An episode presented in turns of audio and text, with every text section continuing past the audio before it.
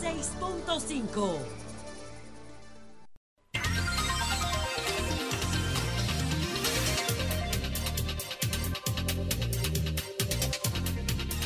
Son las 7 en punto de la mañana. Buenos días, dominicanos, dominicanas, ciudadanos, ciudadanas del mundo. Julio Martínez Pozo, los comentarios de los temas más importantes en el programa de mayor influencia de la radio y la televisión nacionales. Entonces, señores, vamos a entrar en materia porque tenemos varios temas y a ver si tenemos la oportunidad de agotarlos. Tenemos, eh, pues, los palmeros. Hoy eh, es el día de los, de los palmeros que no asimilaron los cambios que se habían producido en las circunstancias eh, internacionales. Entonces, vamos a comentar un conjunto de noticias muy positivas y también eh, una carta que nos ha enviado el ministro del INE Ascensión respondiendo a algunos cuestionamientos que hicimos durante este año con relación al nivel de inversión eh, en obras públicas, de la inversión de capital eh, de la, de la ejecución presupuestaria del Ministerio de Obras Públicas. Él nos ha enviado una carta que en gran medida vamos a, a leer. Entonces, señores, hablemos de los palmeros y los acontecimientos para poderlos entender hay que descomponerlos y verlos en el contexto en el que se producen. Porque ya es una historia bastante conocida, eh, la que nos recrea el, valor eh, de estas personas que eh, dieron sus vidas en, aras de sus ideales y eso siempre será y tiene que ser digno de respeto. Pero eh, eh, analicemos en el contexto en el que se produce este, este acontecimiento. Y el punto de partida, el punto de partida tiene que ser la noche del 30 de mayo, cuando se ejecuta el plan de la burguesía que había crecido a la sombra del régimen de Trujillo, pues decidió desentenderse del obstáculo para su desarrollo pleno. Y entonces eh, entendían que había que salir de ese obstáculo. Y ese obstáculo ya no era otro que el dictador. Entonces salen del el dictador con la finalidad de asumir el control de la sociedad en todos los sentidos, en, su dinámica económica, en su dinámica política y en su dinámica social. Entonces ya sabemos que esa noche acabó colocado en el baúl de un carro eh, pues el cadáver del hombre poderosísimo que nos gobernó con manos fuertes durante más de 30 años. Pero esa noche, quien muere es Trujillo. A quien mataron fue a Trujillo. A quien ajusticiaron fue a Trujillo. Ya hemos destacado en otras oportunidades que el trujillismo continuó gozando de buena salud y pudo decidir ampliamente las elecciones del año de 1962 y que ante la ausencia del liderazgo político que había heredado eh, esa, esa, esa, esa, base eh, política trujillista ante la, ausencia de ese liderazgo por los impedimentos que tenía, pues el electorado se, se descantó por un político desconocido, exponente de la izquierda democrática de América Latina, desconectado de la realidad social del país porque tenía más de 25 años fuera del país en el, exilio y desconocido para la inmensa mayoría de los que votaron por él. Entonces, eh, sabemos que poco tiempo después, un presidente que ha sido escogido con una base política que no le correspondía, es decir, que no, que no le era propia y no eh, creó, no creó la propia, por el contrario, la, pequeña que tenía la desarticuló. Entonces, eh, fue objeto de eh, un golpe de Estado. ¿Qué pasó? ¿Y cómo llegamos con todo esto a los, a los palmeros? Que ese golpe de Estado genera, digamos, uno de los primeros movimientos de guerrillas que se levantan en la República Dominicana. Manolo Tavares Justo, que para nada le interesaba la suerte de Juan Bosch, porque a la hora de la hora mandó a boicotear las elecciones, la denunció como una falsa y eh, a que la gente no perdiera su tiempo en esas votaciones que terminó ganándola Juan Bosch. Pero una vez derrocado Juan Bosch, ve en los hechos la oportunidad de emular lo que ha ocurrido en Cuba en el 1959 y de convertirse entonces en el Fidel Castro dominicano. Y se levanta eh, en armas, eh, en, usando como eh, pretexto el golpe de Estado, levantando la reivindicación de un gobierno con el que no había sido realmente solidario. Pero bueno, era una oportunidad política de emerger como el líder de la coyuntura, creando una situación revolucionaria que nos condujera a una situación similar a la que se produjo en Cuba. Ese movimiento sabemos que fracasó estrepitosamente y que estos guerrilleros fueron, eh, fueron eliminados. Estos, estos, estos guerrilleros del año de 1963. Después entonces veremos lo que ocurre con los palmeros. Y estoy hablando de los movimientos, de las guerrillas articuladas, no de las otras expresiones eh, que se daban, de los asaltos, de las cuestiones de los policías, de una serie de, cuestiones, de, las acciones terroristas aisladas, sino de las, de las guerrillas. Entonces, de la guerrilla de Manolo, saltamos hacia la guerrilla de los comandos de la resistencia, hacia la guerrilla de los palmeros que se da en un contexto que ya había variado y creo que ellos no lo tomaron en cuenta, que es realmente eh, las circunstancias que pudieron haber propiciado el éxito de una aventura guerrillera en la República Dominicana habían desaparecido no en la República Dominicana, sino en, en América Latina. ¿Por qué?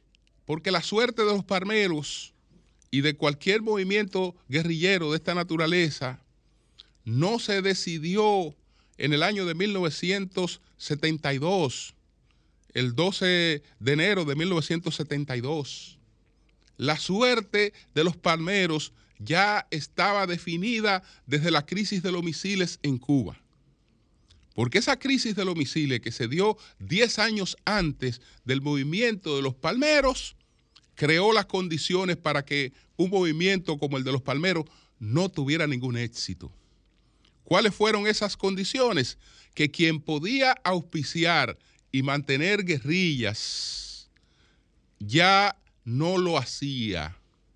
y ya no le daba apoyo a eso, porque en el pacto, en el pacto que la Unión Soviética y la propia Cuba se ven en la obligación eh, de llevar a cabo eh, con los Estados Unidos eh, a raíz de la crisis de los misiles, está el hecho de que Cuba se aparta, se aparta de apoyar cualquier movimiento guerrillero en la región. Y sin apoyo, sin apoyo de otro país, sin apoyo eh, que esté detrás de ningún movimiento guerrillero, no hay guerrilla que pueda sustentarse en el tiempo. No hay guerrillas. Y si no hay un otro gobierno, un gobierno que la está alentando, no hay guerrillas. Entonces, lo de los palmeros, que ya eh, estaba en total contradicción con la coyuntura, porque ya no había la posibilidad de eh, concitar el apoyo que fuera necesario como para tener éxito, no lo había en el plano internacional, pero tampoco en el plano local lo había, porque esa sociedad que reaccionó dos años después del golpe de Estado y que reacciona no por el golpe de Estado, sino por otras circunstancias, entre ellas la agudización de los problemas económicos, que es cuando los problemas económicos eh, se agudizan, que la gente se da cuenta que se dio un golpe de Estado. El golpe de Estado se dio en el 63 y la revuelta fue en el 65. La revuelta fue en el 65. Ustedes saben que, que es muy posterior porque ya no es producto propiamente del golpe de Estado, sino de las consecuencias económicas que eh, ya le van recordando a la gente que hubo un acontecimiento que varió el curso de la historia y entonces la gente ya se pone en la onda de la protesta por, el, por, la, por la cuestión del golpe de Estado. Pero la, la, cuestión de la protesta del golpe de Estado no fue inmediata. Entonces, no hay las condiciones tampoco eh, subjetivas ni objetivas en el plano local como para que una guerrilla eh, se levante. Entonces, aquello fue eh, un movimiento reconocido por su valor, pero absolutamente aislado. El país lamentó lo ocurrido. Los, los, los medios censuraron lo ocurrido. E incluso hasta se mofaron de lo ocurrido porque se persiguió a cinco guerrilleros con un despliegue de miles de soldados. Y entonces miles buscan a tres, o miles buscan a cuatro, o, miles detrás de cuatro, eh, etcétera. Y todo eso eh, se manejó en ese sentido eh, hasta en modo de, de burla, en modo de burla por el contraste, porque ahí no se veía que realmente esa demostración de fuerza sobredimensionada frente a ese caso, lo que estaba era enviando un mensaje de la imposibilidad que tenía en el país de, triunfar cualquier movimiento de esa naturaleza.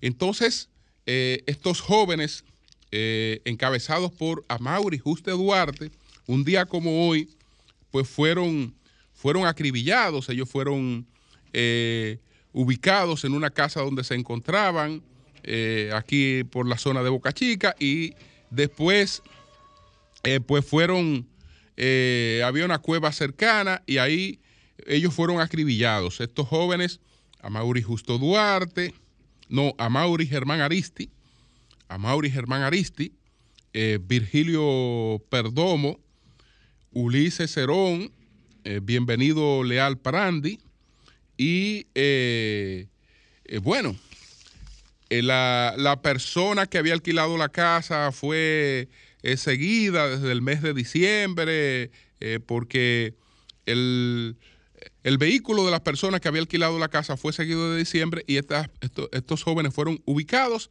y fueron acribillados. Pero este hecho influyó en el que se produjo un año después, porque como el coronel Francisco Alberto Camaño eh, se sentía moralmente comprometido con los palmeros.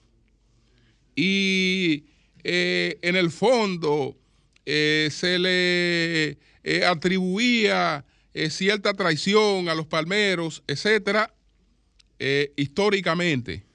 Decidió inmolarse, inmolarse, y un año después de el acribillamiento de los palmeros, se presentó en un movimiento guerrillero en el país que eh, corrió la misma suerte que el movimiento de los palmeros, porque ni estaba el apoyo internacional, porque Cuba ni apoyó a los palmeros, ni, ni apoyó a Camaño, y el país estaba en otra cosa.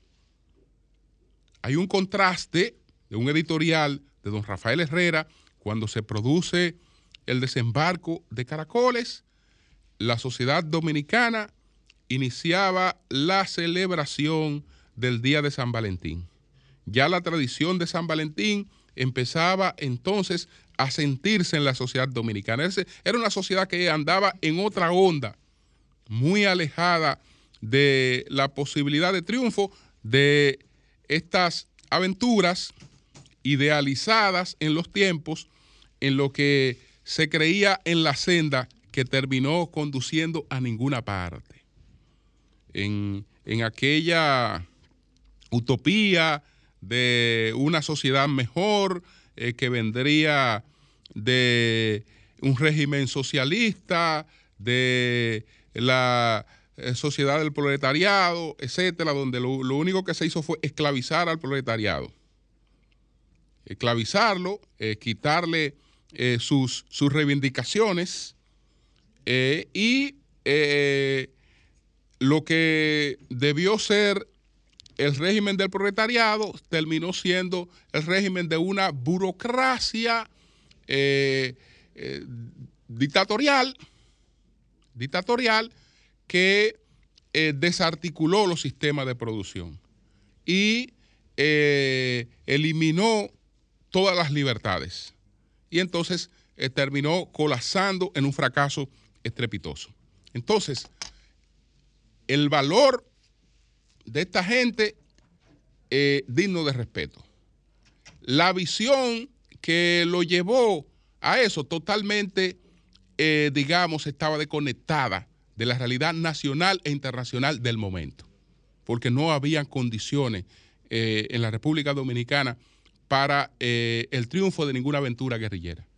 Y gracias a Dios que no lo había porque este país le ha ido mucho mejor eh, por los caminos que ha transitado que eh, habiéndose embarcado en una aventura que lo habría tenido congelado en el tiempo, como anda Cuba por ahí, congelada, congelada en el tiempo.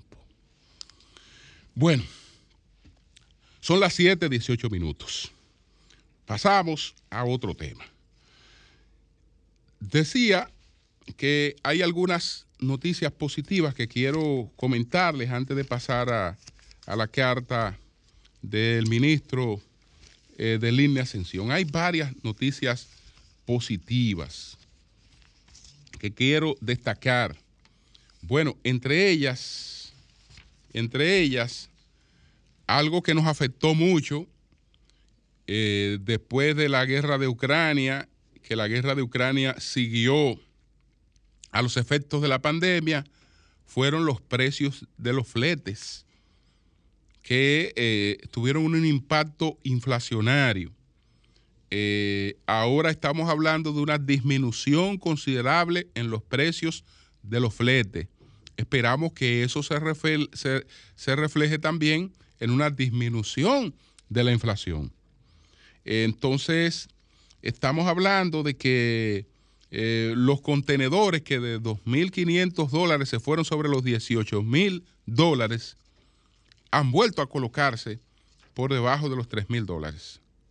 Entonces eso tiene que tener un impacto eh, en el consumo de muchos de los artículos importados que llenan los anaqueles de nuestros supermercados. Ojalá que, ojalá que, ojalá que así sea. Es positivo. Esto es positivo. Por otra parte, está la información que ofrece, eh, pues, que ofrece eh, Adozona, eh, su presidente, Luis Bonilla Bojos, da estos, estos datos que son importantes sobre el total de las exportaciones de zonas francas en la República Dominicana. La Asociación Dominicana de Zonas Francas, Adozona, destacó que en el 2022 cerró como el mejor año de la historia de ese sector. El mejor año de la historia de ese sector eh, en República Dominicana en materia de valor exportado. Entonces estamos hablando de que eh, en el año 2022 tuvimos un año récord en el cual eh, pues llegamos a casi 8 mil millones de dólares en exportaciones, con 785 empresas en operaciones y 84 parques de zonas francas, que son cifras nunca antes vistas, y superamos por segunda vez en la historia eh, la barrera de los 190 mil empleos directos. 190 mil empleos directos y exportaciones que totalizan sobre los 8 eh, mil millones de dólares. De manera que eso es una noticia muy positiva.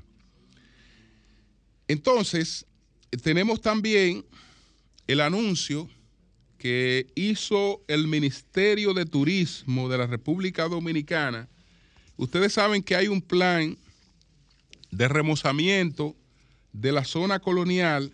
Ese plan de remozamiento de la zona colonial se lleva a cabo con fondos del BID. Pero eh, ese plan, digamos, eh, que se ha estado ejecutando en el, en el llamado centro histórico eh, de la zona colonial. Pero la zona colonial tiene otros sectores, digamos, lo que podríamos llamar la parte extensiva de la zona colonial. Esa parte ahora también se ha anunciado eh, un programa eh, para reacondicionarla, para eh, pavimentarla. Entonces, decía el ministro de Turismo, David Collado, ayer, le llegó el momento a la ciudad colonial con esta expresión del ministro de Turismo, David Collado, se dejó iniciado el proyecto de reconstrucción y acondicionamiento de calles, aceras y contenes de la ciudad colonial. Este eh, proyecto, eh, este proyecto, eh, pues, es adicional. Este proyecto es adicional, complementario del que ejecuta el Banco Interamericano de Desarrollo BID por un monto de 90 millones. Ese es el, es el, que ejecuta el BI. Este es un plan que va a ejecutar el Ministerio de Turismo por 110 millones y incluye entonces a otros sectores, al Polvorín, eh, el tramo de las Mercedes, la Juan Isidro Pérez, la Restauración, la José Reyes, la Meriño, la Duarte, la Restauración.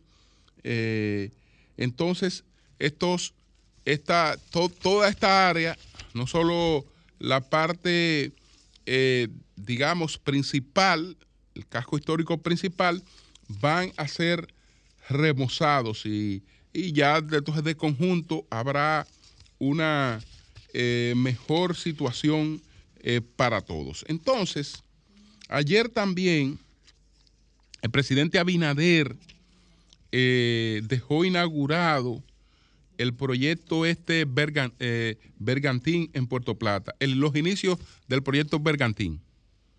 Este es un proyecto de carácter hotelero. Ahí se van a levantar hoteles, esto es en Puerto Plata. Es un proyecto de carácter inmobiliario.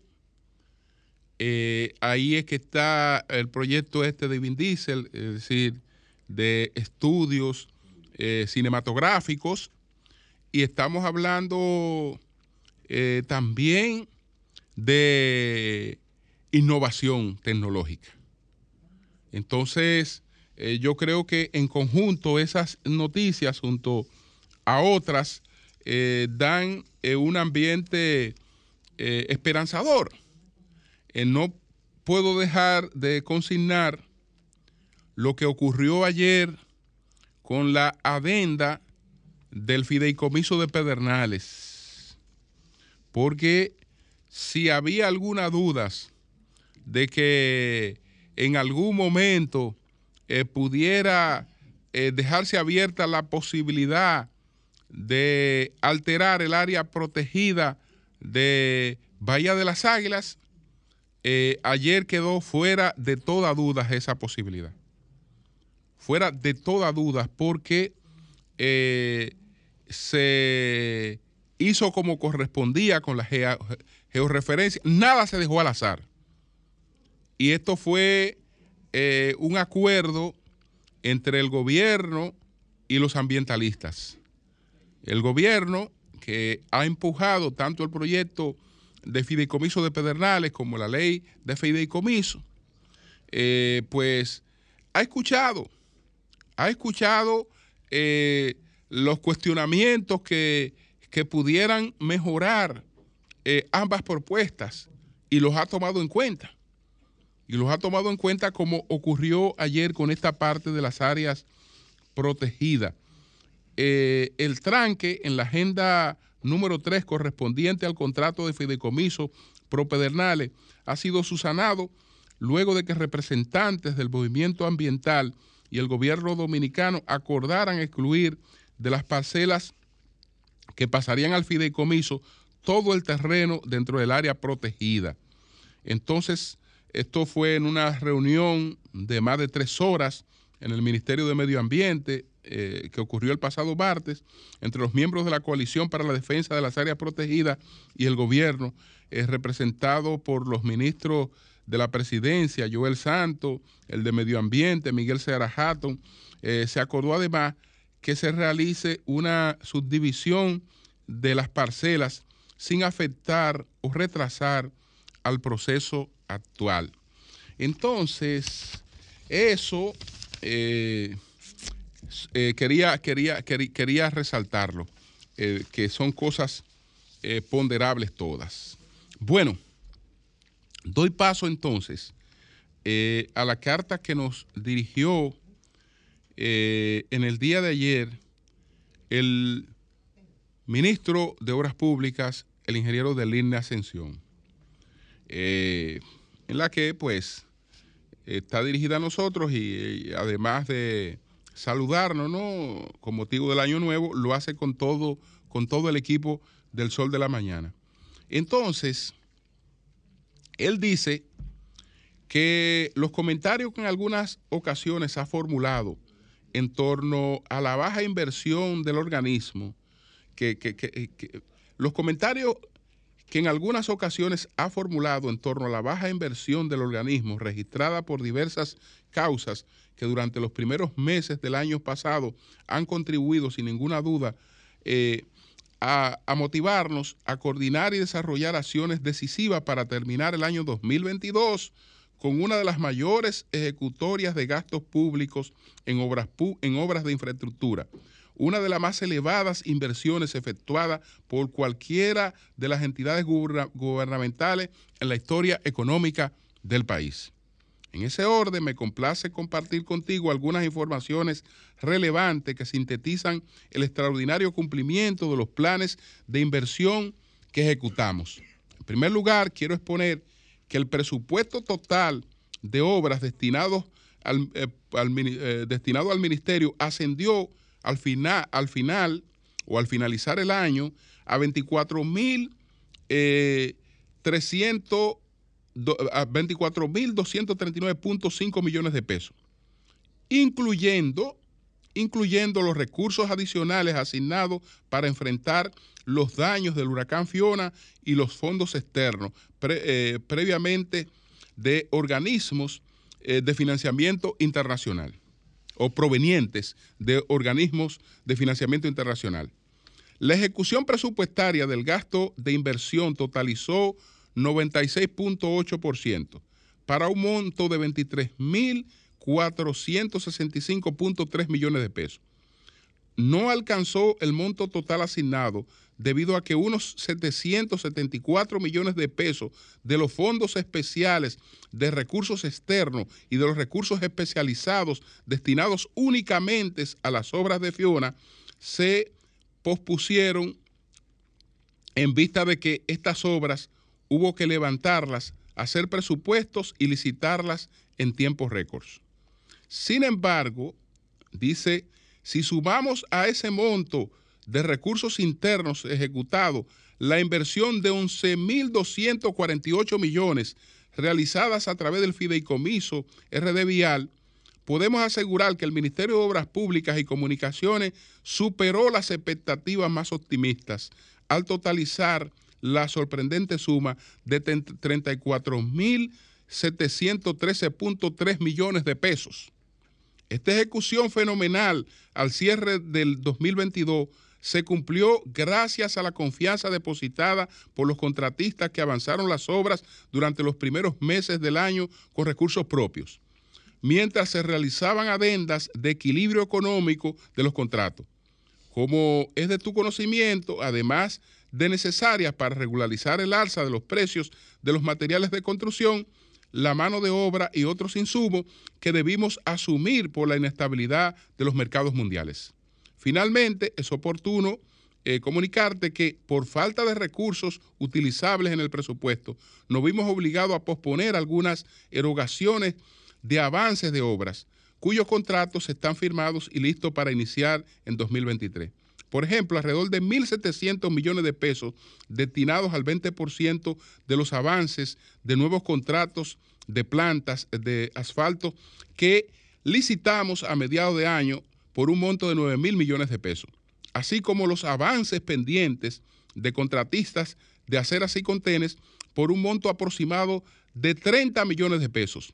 Ambas partidas que estaban listas para entregar y que eh, pospusimos para el mes de enero del presente año por falta de disponibilidad. Entonces, gracias al ministro del INE Ascensión porque él entiende que en alguna medida los señalamientos que fuimos haciendo durante este año, eh, pues eran basados eh, con, objetividad y eh, que en cierta medida también estimularon a superar esa, esa situación. Ciertamente, una parte de lo que se visualizaba como falta de de ejecución presupuestaria tenía que ver con los ajustes por inflación. Y ahí los contratistas jugaron un papel importante, muy importante, porque continuaron las obras. En la mayoría con recursos propios continuaron las obras, dando tiempo a que se hicieran los ajustes por el tema de la inflación que usted sabe que no es lo mismo eh, presupuestar una obra a unos precios que con la variación del precio de los materiales se, convertía en otra cosa. Y eh, entre las partes hay un compromiso que se llama el equilibrio económico que tiene que estar presente en cualquier contratación. Siempre dijimos que no cuestionábamos ni la eficiencia, menos aún el, tema de la, del, desempeño, la, honestidad eh, del funcionario, que en ese caso eh, fuera de toda duda. Lo que sí nos preocupaba era esta, esta situación y nos alegra, nos alegra que se haya podido, que se haya podido superar porque estos presupuestos son para ejecutarlos. Es para ejecutarlos que se aprueban. Y eh, su ejecución es, la, es lo que se refleja en el desarrollo del país. Es para eso que se, que se aprueban, para ejecutarlo, para ejecutarlo con eficiencia, para ejecutarlo con celo, ¿no? Vigilando que todo lo que se haga corresponda a lo que se ha contratado. Y eh, vigilando la calidad de lo que, de lo, que se hace. pero eh, realmente es para ejecutar. Es para ejecutar. Los presupuestos son para ejecutarlo. Para eso es que se aprueban. De lo contrario, eh, pues eh, seguimos en situaciones de estancamiento y cuando se ejecuta un presupuesto, cuando se planifican una serie de obras que no se llevan a cabo en ese tiempo, el, se tendrán que llevar a, cabo en otro tiempo, pero ya a un costo superior. Y con las desventajas de que la gente deja de disfrutarla durante más tiempo, que eh, todo está dirigido a la gente. Cambio y fuera.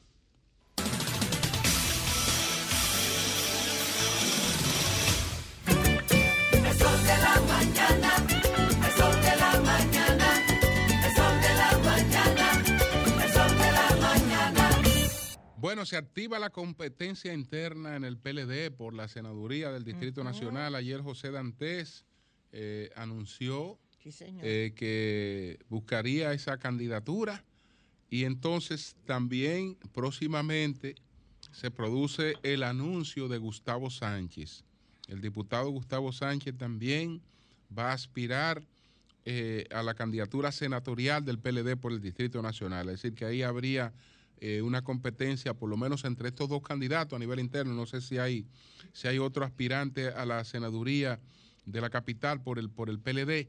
Sé que hay también mucha actividad entre Domingo Contreras, que busca la candidatura a la alcaldía, y Andrés Navarro, que están a punta a punta eh, buscando eh, la, esa, la candidatura a la alcaldía en, el Distrito Nacional. Los, ¿eh? dos, los dos son muy buenos, eh, dos, excelentes, dos excelentes candidatos, Domingo Contreras y Andrés Navarro. están ahí compitiendo por la... Eh, Igual que la senaduría, Julio. y, en la senaduría también. Y está Rafa Paz, que se dice que en la Fuerza del Pueblo puede ir también. Rafael Paz, en Fuerza del Pueblo. ¿Te quedaste callado, mudo? ¿Qué fue? Ah, ok.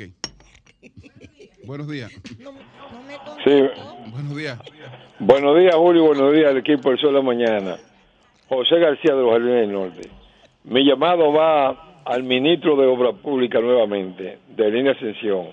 Aquí en el sector de la Yagüita de los Jardines del Norte, eh, falta la calle Respaldo Borinquen, que sale a la avenida Buenaventura de Freite, eh, que cruza los jardines, que es donde él vivía se arreglaron algunas calles en los jardines del norte, pero aún este sector le falta la calle Reparto Boringen y la peatonal 1. Yo considero de que cuando un ministro está trabajando para ayudar a un presidente como Luis Abinader, debe prácticamente de llenar todos los requisitos para que así el pueblo pueda votar nuevamente por el presidente y por el funcionario. Gracias buenos días. Bien. Buenos días, adelante. Buenos días, Martín Esposo. Adelante. Jiménez, Santo Domingo Este. Sí. Consuelo, ¿cómo le va? Buenos días. Estamos bien. Estuve en el día de ayer por Sabana La Mar. Mire, el presidente está trabajando por esa zona. Ahí en el puerto de Sabana La Mar y Miche. Eso es una buena obra. Lo sigo escuchando ustedes. Muchas gracias. Felicidades por el programa. Bien, bien. Buenos días, adelante. Buenos días. Adelante. Buenos días, Julio. Buenos días, país. Peneida Guzmán, Santo Domingo Norte. Julio. Adelante. Eso que, eso que tú dices que aspiran, lo conocemos. Y van al Senado y a la Cámara de Diputados a, a enriquecerse. Y eso es lo que el pueblo dominicano ya tenemos el ojo visor para no dejarlo pasar a esos, a esos traidores bueno, pues está bien. Buenos días, adelante. Yo no sé a quién se refiere ella. Buenos días, adelante. Sí, buenos días, buenos días. Sí. Julio. Sí. Tú trataste el caso ese que pasó en Constanza, de los policías que están presos. Sí. Yo decía que si eso hubiera pasado en el gobierno de Danilo, ya Danilo estuviera embarrado, que es un gobierno de corruptos y de ladrones. Sin embargo, el PLD se ha mantenido como lo que es un partido de, decente y delicado. Eso es para ponerse ellos de ejemplo, para que no hablen tanto. Gracias y pase buen día. Bien. Buenos días, adelante. Buenos días, Julio Martínez Pozo. Ah, Buenos días, doña Consuelo. Adelante. Mi respeto para todos. Tito Sánchez, la conciencia y los minas. Julio, yo quiero que usted me ayude, doña Consuelo y demás. Yo quiero hacer un llamado al superior gobierno del presidente Luis Abinader al ministro de Salud Pública, Daniel Rivera, y al proconsumidor Eddie Alcántara. Julio, doña Consuelo, nosotros, la persona, estoy seguro que usted compra medicina, ay, la farmacia, le están dando en la madre a la gente. Tú no sabes el margen de ganancia de la farmacia, muy cara la medicina. Presidente Luis Abinader, ministro de Salud Pública y pro consumidor, le habla la conciencia de los minas, que soy una gente enferma. Yo estoy hablando por los demás ciudadanos y ciudadanas en nuestro país, ¿eh? que está comprando medicina cara. Presidente, reúnase con el sector de la Asociación de Dueños de Farmacia y pregúntele a ellos, presidente, ministro de Salud Pública, Eddie Alcántara, cuánto es el margen de ganancia. Y otro tema, Julio, mi hermano Hugo Vera, con tu mayor respeto que tú te mereces, porque yo lo que defiendo es a la comunidad, mi gente. Ay, Conatra y Juan Ubiere, Penatrano, esas guaguas echando carrera en la avenida por un pasajero y no respetan a nadie. Hugo Vera, reúnete con Juan Ubiere y Antonio Marte, que le pongan orden ese desorden y ese caos. Buenos días y muchas gracias. Gracias, Tito. Buenos días, buenos días. Buenos días. Adelante. Mire, le habla un joven de Santo Domingo Este, Los Alcarrizos, Pantoja específicamente. Ok. Yo quiero que de ustedes, doña Consuelo, alguien un día venga a Pantoja y vea el desastre que hicieron con la calle. La abrieron, entraron tuberías, pero no llega agua, no cerraron la calle y aquí imposible vivir. Aquí aquí porque no hay hombre. Aquí debería haber hombre como, como hay en Licey y en Navarrete, que le hacen una huelga por cinco días. Mire, ¿quién abrió la zanja y puso la tubería? La casa. Mire, aquí no se sabe quién fue. Porque uno le echa la culpa a uno, otro le echa la culpa al otro. Aquí para todas porque porque no hay hombre. Por aquí hubieran tres veces, hombres como yo. hay, hay algunos urbanizadores que abren zanja, y pa- pero, No, pero mire, eso no mire, puede ser. Lo que menos abren son los urbanizadores. Ok. Aquí abren zanja, la CAS, aquí abre CAS, abre, abre INAPA. zanjas. eh, no, el INAPA lo hace más para En el los interior, pueblos. porque va- eh, INAPA es a otro Sí, nivel. sí. Eh, las telefónicas, Ah, las Pero telefónicas, dice que pusieron tubería. las No, telefónicas. no, no, es, tu- es tubería de agua, es Ah, tubería de pues, agua. Eso ah, tiene que ser la casa. Pero es no increíble, o sea, No, la. O Consuelo, eso fue en septiembre del año pasado. Wow. Y yo quiero que, yo quisiera como que usted un día pase uno de ustedes por aquí, o mande una cámara. Mire, porque mire, oiga yo lo que me le voy a siento impotente. Oiga lo que le voy a decir. Si fue la CAS, Sí. ahora mismo, ahora mismo, ya la CAS está tomando nota. Ahora Ah, mismo. Porque ellos siempre nos A responden. usted le gusta arriesgarse mucho. Mire, yo tengo, no, yo no, tengo siempre No, responden, yo tengo, sí, yo- sí, sí. Siempre nos reportan. Sí, sí, sí. Se Usted no oye que eso está del año No, pasado. no, no, pero, Pero ahí Oye, que nota ni nota. A lo el, mejor no es el la ingeniero CAS. Salcedo, no, no, no dejan Mira, pasar ahí está el tema pero- así pero mismo, está ingeniero bien. Salcedo. Ahí está en su mano eso. Sí, sí, sí. Esa como que se le pasó. Bueno, buenos días. Ojalá y esa. Adelante. Buenos días, Julio. Buenos días, a ver. Adelante. Dani González. Julio, ahora mismo yo me encuentro en República Dominicana, en mi país, en Santiago. Pero Santiago está un caos. Santiago no hay por dónde pasar. Este presidente que tengamos, Luis Abinader, el gobierno del cambio, no ha hecho nada por Santiago. ¿Qué? Santiago, ¿Y a dónde que usted ha ido Consuelo, a usted Santiago? sabe, Pero yo estoy en Santiago, yo estoy en Santiago. una Y el oro. tiempo, ese no ha hecho nada aquí. Lo que hay es un caos, un tapón, uno no se puede mover para ningún lado. Bien, pues gracias. Buenos días. Gracias, Fuerza del Pueblo. Buenos días, don Julio, el equipo. Adelante. Braylin desde Cristo Rey. Adelante, Bailey. Don Julio, Sí, lo mejor que le puede pasar a un político no es ser el más popular, sí. sino lo mejor que le puede pasar a un político es cuando su población o su demarcación política electoral le aspira. como es el caso del ingeniero Jorge Minaya, que esta demarcación todo a una queremos que él sea nuestro en la Cámara de Diputados. Ah, como diputado. Claro que sí, Jorge Minaya está bien valorado. Todas las encuestas, todas las encuestas habidas y por haber, les dan que tiene los números. Braylin, ¿Jorge iría por la circunscripción 2 o se iría por Salcedo? No, no, nosotros queremos que sea por aquí, por la 2, por nuestro sector. Tengo y, que hablar con Jorge. Y quiero decirte, y, y quiero decirte, Pedro, que con Jorge se da un fenómeno político electoral. Oye, ¿por qué?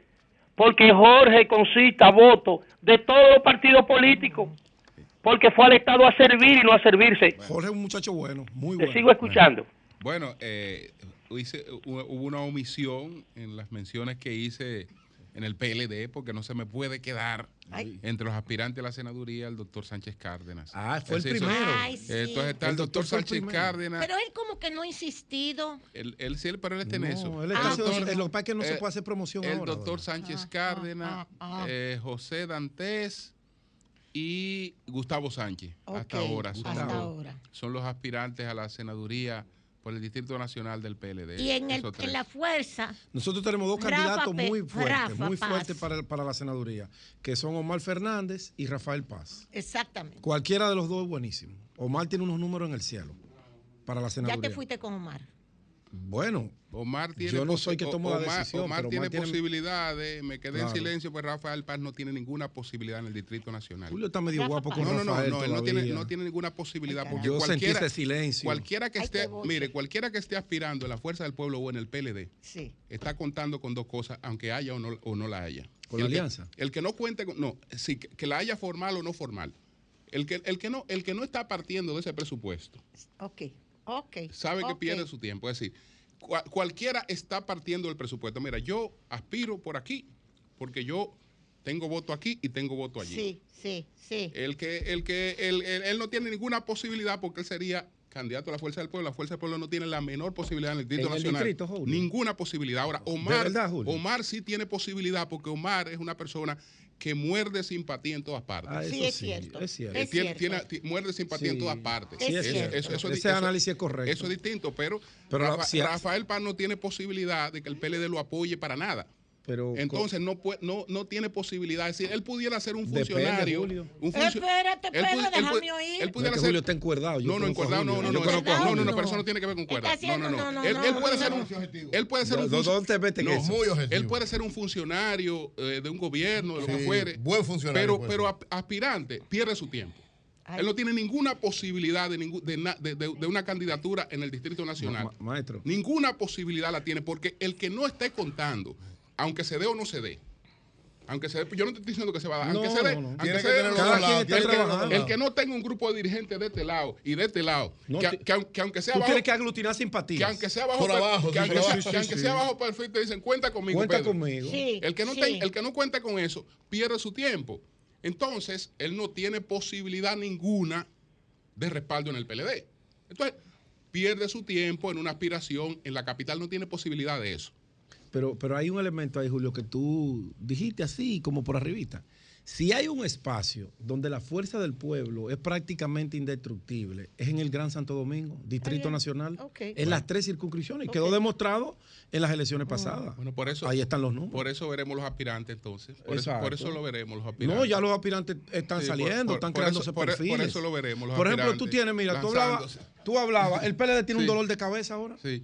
Porque mira, Andrés Navarro está aspirando un candidato que tiene, eh, goza de la simpatía de mucha gente y puede lograr esa, esa combinación de apoyo aquí, apoyo allá.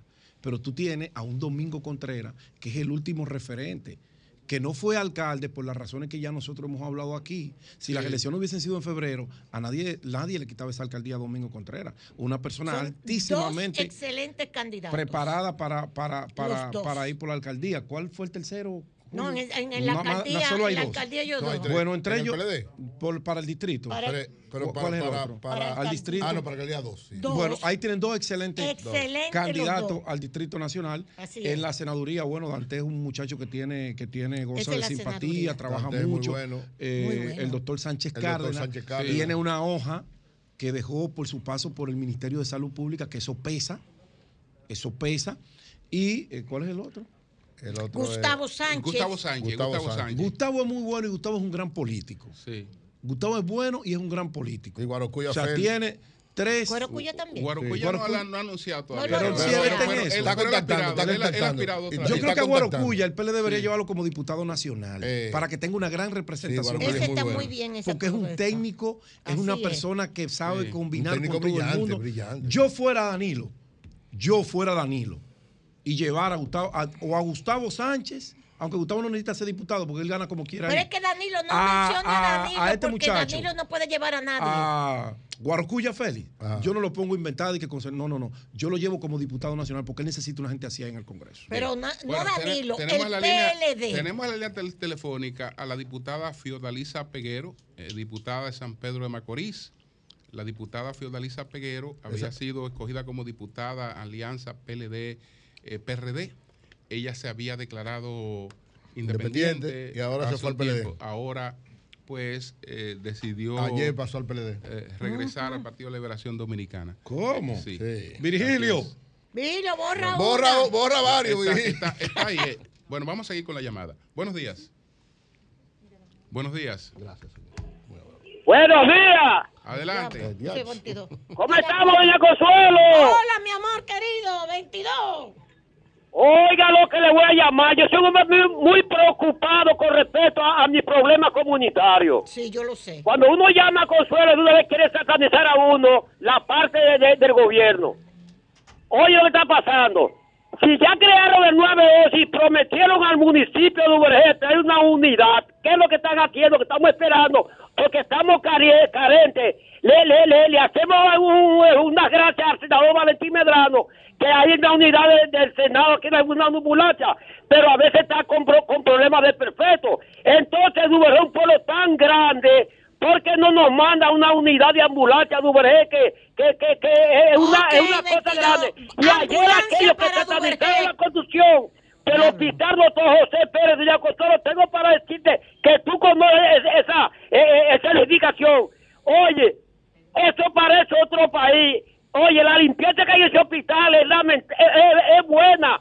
Fuerte al gobierno de Danilo Medina. Y así satanizaron esa construcción Sí, ayer. es Bueno, verdad. pues la hizo gracias, gracias. Danilo. Creo que ahora sí tenemos a la diputada Fiordalisa.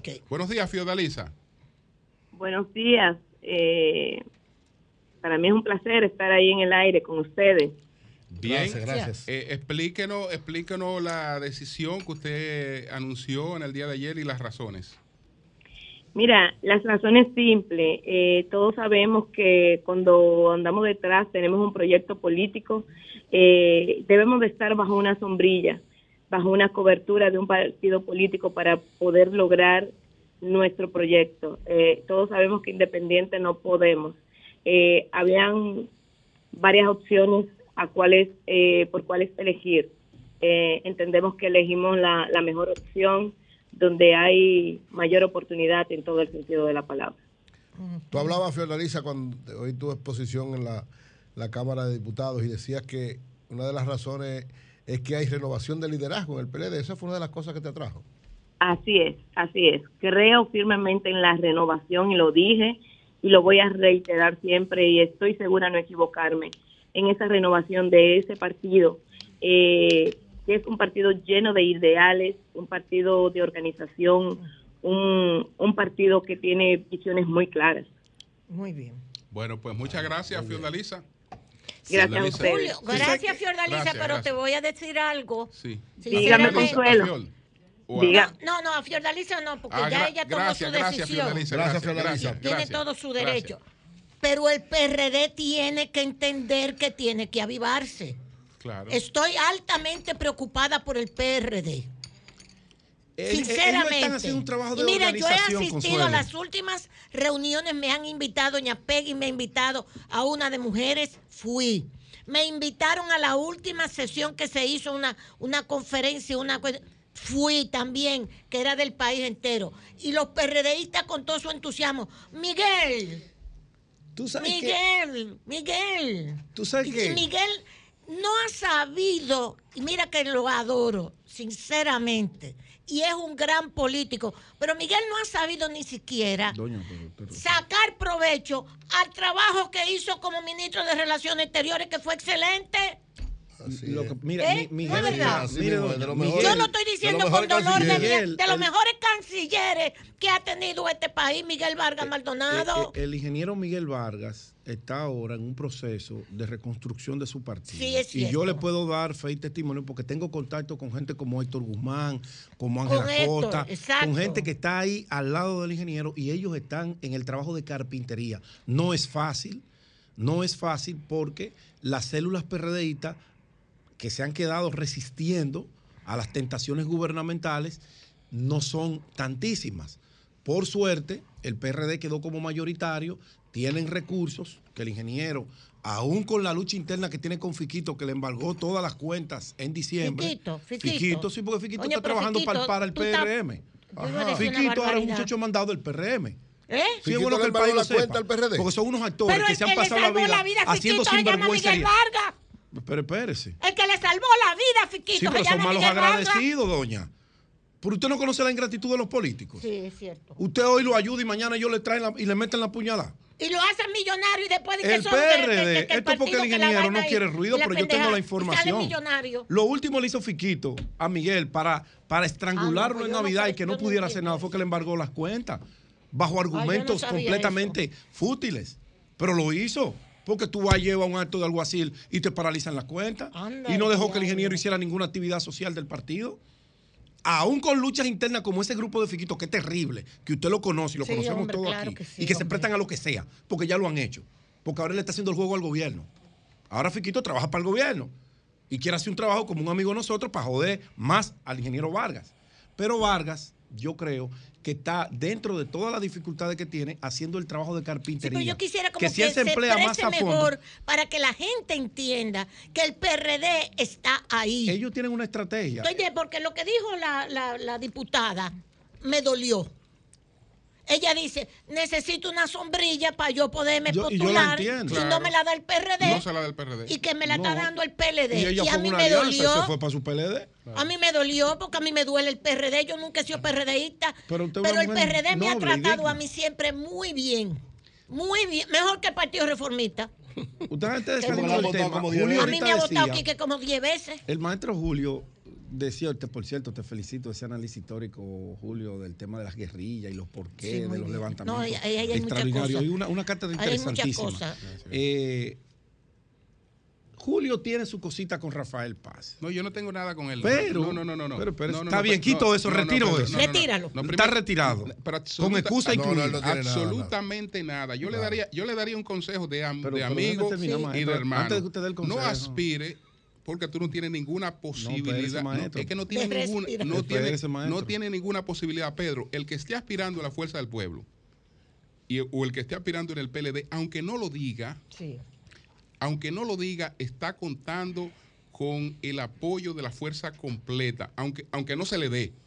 Porque, Sí. porque eso no, no depende, no- depende Eh, mucho. se- aunque no se le dé. Sería un pero- cálculo equivocado. Bueno, pero, pues, pero, tú tienes que contar con lo que tiene y lo que puede conseguir. Ah, pero pues no va para parte. pero- no pero va tú para parte. no, no, pero, realista. pero no va para parte. No va para parte. El que, el que, el que, el que no tenga la posibilidad de eh, De sumar a- ambos de- lados. De, de asumar apoyo, no porque tiene hay- posi- hay- hay no tiene, no tiene, no tiene ninguna posibilidad, no, no busca, no busca nada en el medio.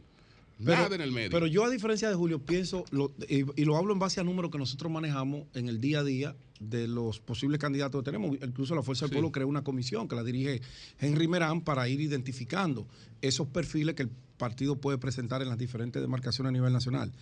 En el Distrito Nacional, Rafael Paz marca mejor que todos los candidatos que tiene el PLD. Está y yo te lo puedo demostrar Perfecto. aquí Está con bien. números. Perfecto, porque se lance por la fuerza No, no, de verdad te lo digo. Está bien que vaya por la Recuerda fuerza que fue el último Va- va- referente. Va, a sacar un 4%. Y está trabajando hace mucho. El 4% de la fuerza del pueblo, un Excelente. 10 que tenga la No. fuerza del pueblo lo saca. Podrá sacar un 1. No, Ahora, si tú lo mides con todo lo que tiene la matrícula del PLD hoy, hoy. Yo no sé mañana. Rafael le marca más. Está bien, está bien, ok. perfecto. Que Omarcito esté en la nube por las condiciones que Perfecto. tú has Excelente. descrito. Perfecto. Pero él trabaja, él está haciendo su trabajo. Dile a Merán que revise esa. Per- esas perfecto. Si es así, Dile- no, dile no, a Merán no, que es que revise. Henry no hace Sí, encuestas. Está bien, Si pero dile que la revise. Nosotros tenemos gente que Un- nos mide. Si es así, usted está muy bien. Claro. No, es que nosotros estamos muy bien.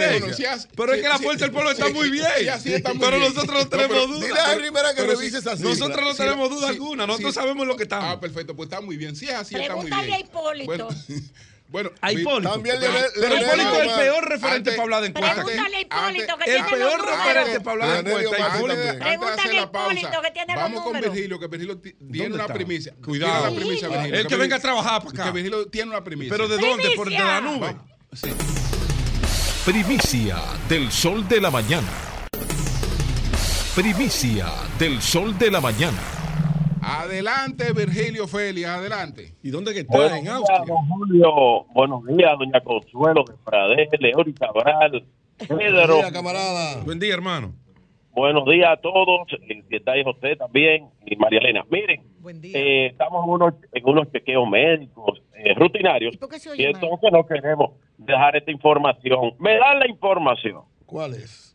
que anda muy molesto, muy molesto, el miembro del Comité Central, jefe de Santo Domingo Norte del PLD, René Polanco, que está negociando, está por venir al Partido Revolucionario Moderno, René Polanco, el exalcalde de Santo Domingo Norte del PLD, miembro del Comité Central del PLD, que está muy ¿Y a molesto qué, porque a le qué han se debe, pasado, a qué se debe, a qué se debe el disgusto? ¿A qué se debe la molestia? dice que no le han dado importancia y no le han prestado la relevancia política que él se merece. ¿Y qué ustedes lo van a Después poner de que- entonces? Después de que le ganaron, le ganaron, usted sabe que le pasaron el rolo y después de que no te preocupes que tú no fuiste presidente del ¿a ¿ustedes a dónde lo van a poner dándole relevancia? Eso es un deseo. Pero espérate, espérate. ¿Dónde lo van a poner ustedes dándole relevancia? Para que él se Doña, vaya con yo ustedes. reitero, yo ¿Eh? reitero la información que tenemos. Ok. que Ah, bueno, pues. René Polanco, miembro del Comité Central del PLD, está muy molesto porque no le han dado Y importancia. ustedes se la están Y dando. está por venir al PRM. ¿Cuánto le dieron? Digo, No, no, ¿cómo no, le no. dieron? Perdón. ¡Cambio fuera, cambio fuera!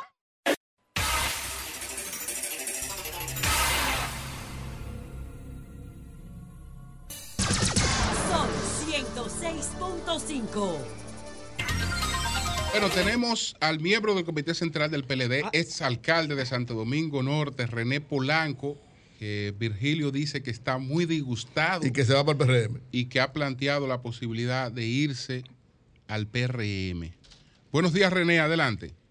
Buenos días, Julio. Buenos días, equipo.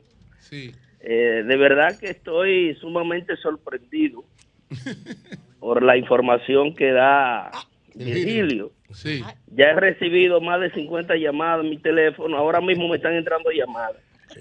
Yo voy a dar, el que va a dar la primicia soy yo. Adelante, vamos, adelante. Ay, Virgilio. Yo lo dije, René, que te Adelante, adelante. El que voy a dar la primicia soy yo. Dale. En el día de el sábado, el próximo sábado, a las 3 de la tarde, yo tengo una reunión con mi equipo político para lanzar de manera definitiva la busca de la alcaldía nuevamente en el Ayuntamiento de Santo Domingo Norte por el Partido Por el de la. Liberación Dominicana. Espérate. Pero, sí, espérate, espérate un momentito, Por el. Partido de la Liberación, Sí. por el Partido de la Liberación Sí, Dominicana. pero deja que lo diga. Si bien es cierto que no hemos estado de acuerdo con asuntos que han sucedido, pero nunca, pero nunca voy a dejar 40 años de militancia Wow.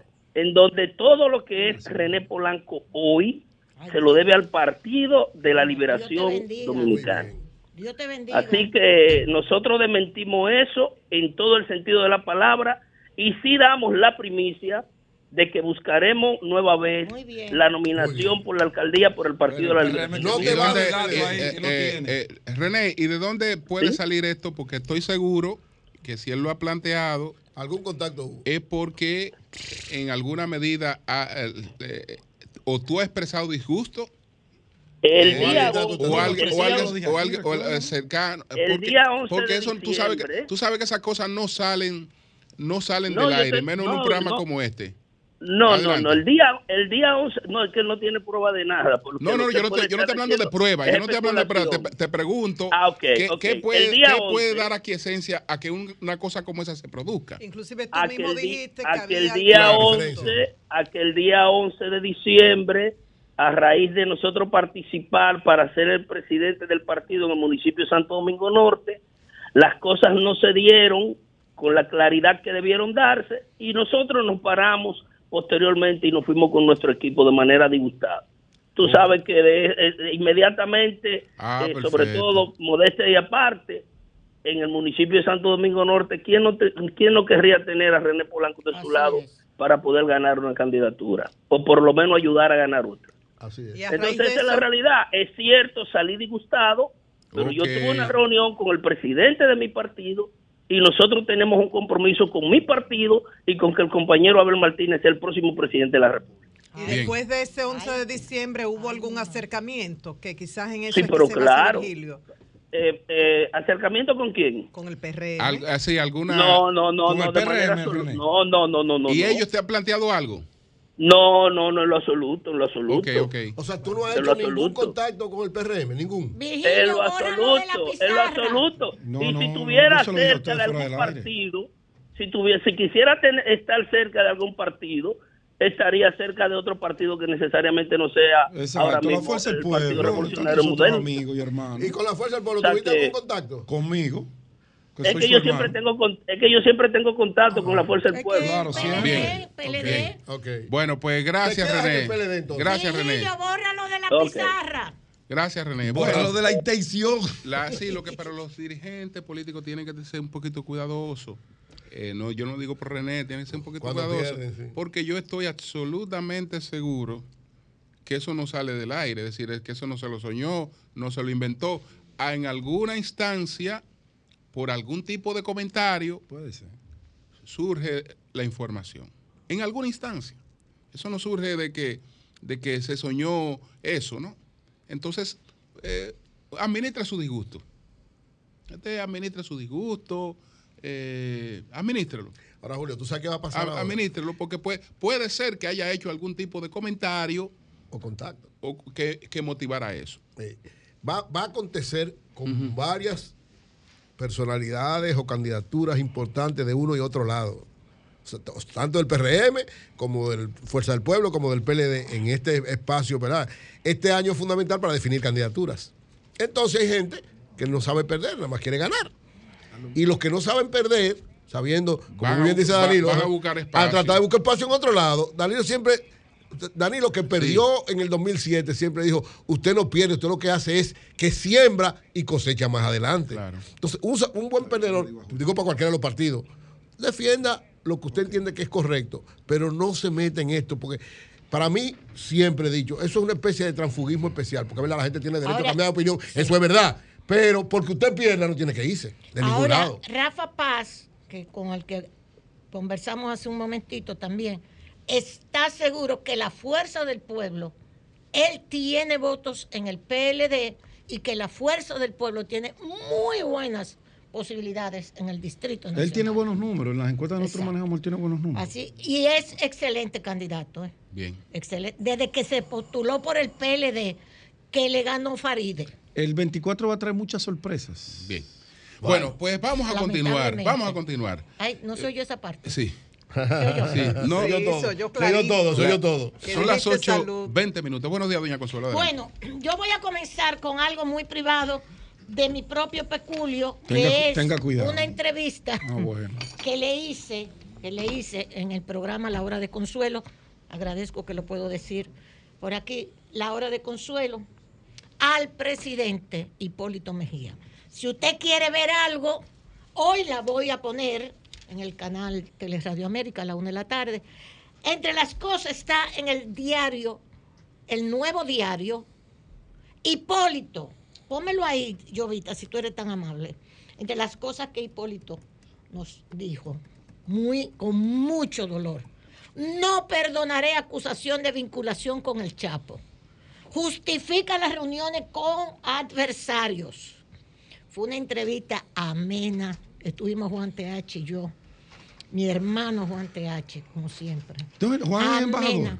¿Eh? Juan es embajador en algún país. No, hombre, tú sabes que ¿Está Juan- aquí? Claro que sí. ¿Y dónde se me ha metido Juan? No, hombre, estate tranquilo, él tiene su programa con George y todo eso. Y deja- déjame a Juan tiene un programa. Que ha estado enfermo. Juan, no. Sí. Mi hermano Juan, un abrazo. Eh, Juan, como siempre, un hermano. Hipólito, a mí lo que me gusta de Hipólito, sinceramente, y ese cariño que le tengo y ese respeto, es que fue un buen presidente. Fue un buen presidente y trabajó en el país. Fue un buen militante del PRD y le dio espacio a todos los PRDistas cuando fue presidente. Y lo mal que lo trataron, siempre lo he dicho, en el mismo PRD. Lo dije en la entrevista. Y él, con mucha altura, contestó a todas estas cosas que yo le decía. Y salvó el sistema financiero dominicano. Y por eso se tiró toda esa vaina encima del PPH y de la que sé yo cuánto, dentro de su propio partido. Entonces, Hipólito hizo esa entrevista. Usted puede ver una parte, la reproduce el nuevo diario de hoy, justifica la razón por la que se reúne con sus adversarios. Dice, yo no solamente me he reunido con Danilo, yo me reuní con Juan Bosch, iba cada 15 días donde Juan Bosch. Yo me he reunido también con Joaquín Balaguer, que es verdad, que es verdad, conversamos sobre estas cosas con Hipólito. Y Leonel lo Y- visitar. y a Lionel también, así mismo. Entonces, entre otras cosas, dice que los préstamos que se están haciendo no es para la reelección, porque yo le pregunté, pero venga acá, ¿se están acumulando ese dinero es para usarlo en la reelección? Él contestó. Y está muy orgulloso, entre otras cosas, también de Carolina, que Carolina sea su heredera en política, que está fajada. Ahí está la entrevista, hoy la puede ver, si usted quiere verla. Y muchísimas gracias, presidente. Se le quiere y se le respeta. Señores, miren, la verdad que Biden no tiene suerte. Hola, Jonathan. Buenos días, mijo. Los saludo a todos. Biden no tiene suerte. Biden se puso a decir que los papeles que tenía Trump, ustedes saben, aquellos papeles clasificados, documentos clasificados que le encontraron en sus oficinas de Maralago, etcétera, etcétera, que lo están incluso investigando por eso. Pues ahora aparecen papeles también en una oficina de cuando era vicepresidente Biden, clasificados. Se ha armado un reperpero que esa es la primera noticia de todos los periódicos, los noticiarios, los papeles que aparecen, papeles, documentos clasificados, que aparecen en una oficina de Biden. Se lo preguntaron cuando estaba ahora en México y él dijo, ay, pero es que yo no sé de qué son. Yo no tengo idea de qué son esos documentos, qué es lo que tratan.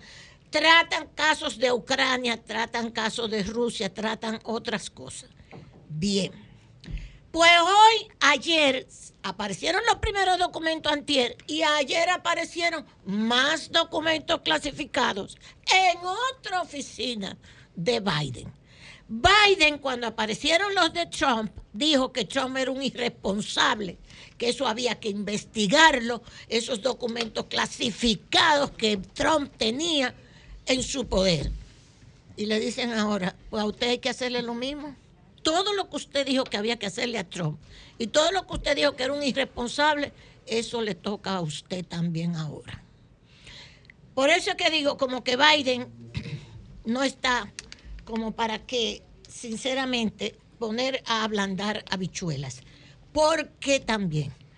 Porque ahora, nada más y nada menos que el comité, el comité que tiene que ver con la supervisión y cómo se manejan los representantes en la Cámara de Representantes, sus actuaciones, está pidiendo que se investigue a Biden y a su familia. Ahora lo maneja un republicano.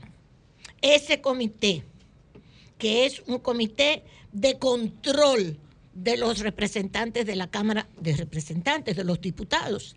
Pues este señor está pidiéndole a la secretaria del Tesoro que le entregue las documentaciones que tienen que ver con los negocios y con los impuestos de Biden y su familia. Está pidiendo este comité que lleven, que lleven, que vayan a la Cámara de Representantes a ser cuestionados los CEO de Twitter. ¿Por qué?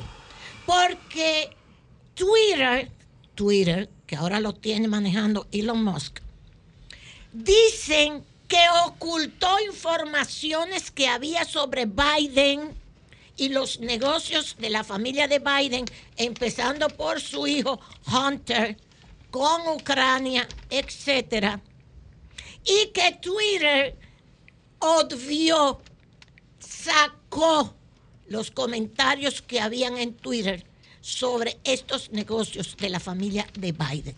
Y le está pidiendo a la secretaria del Tesoro de los Estados Unidos, el representante republicano en el Comité de Supervisión, que tienen que ir a la Cámara de Representantes los CEO pasados de Twitter a dar declaraciones sobre los negocios de la familia Biden. Lo están pidiendo para febrero.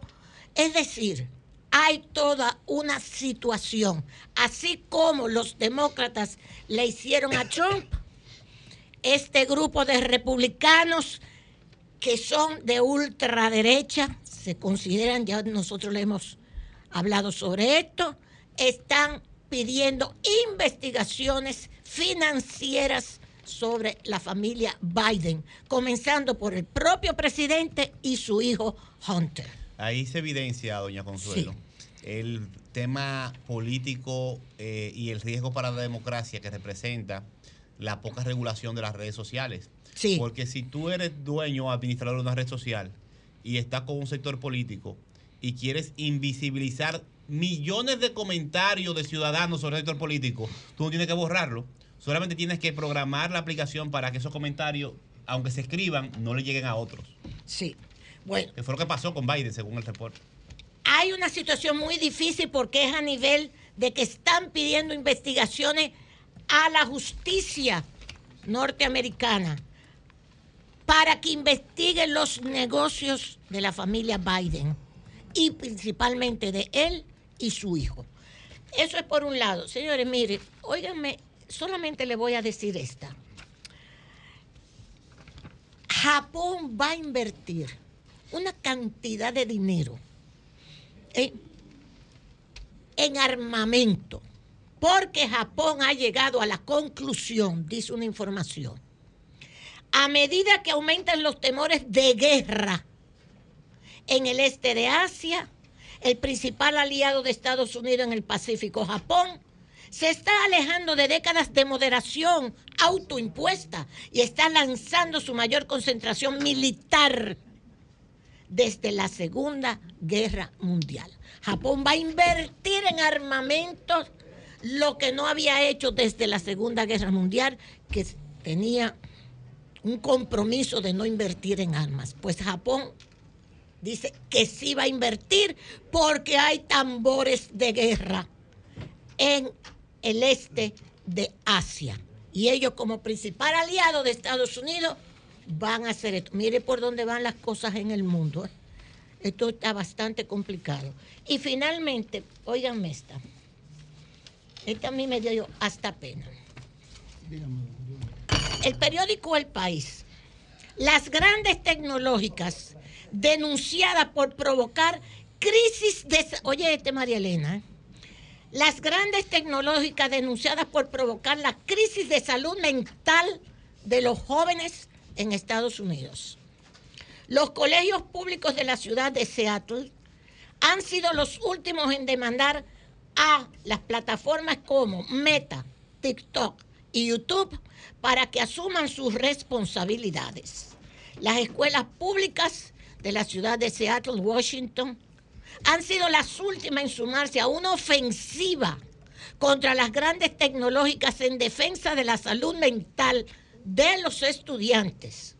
El distrito escolar de la ciudad, cuna de empresas como Microsoft o Amazon, inició el 6 de enero un proceso judicial que busca cambiar las formas como operan TikTok, Instagram, Facebook, Snapchat y YouTube.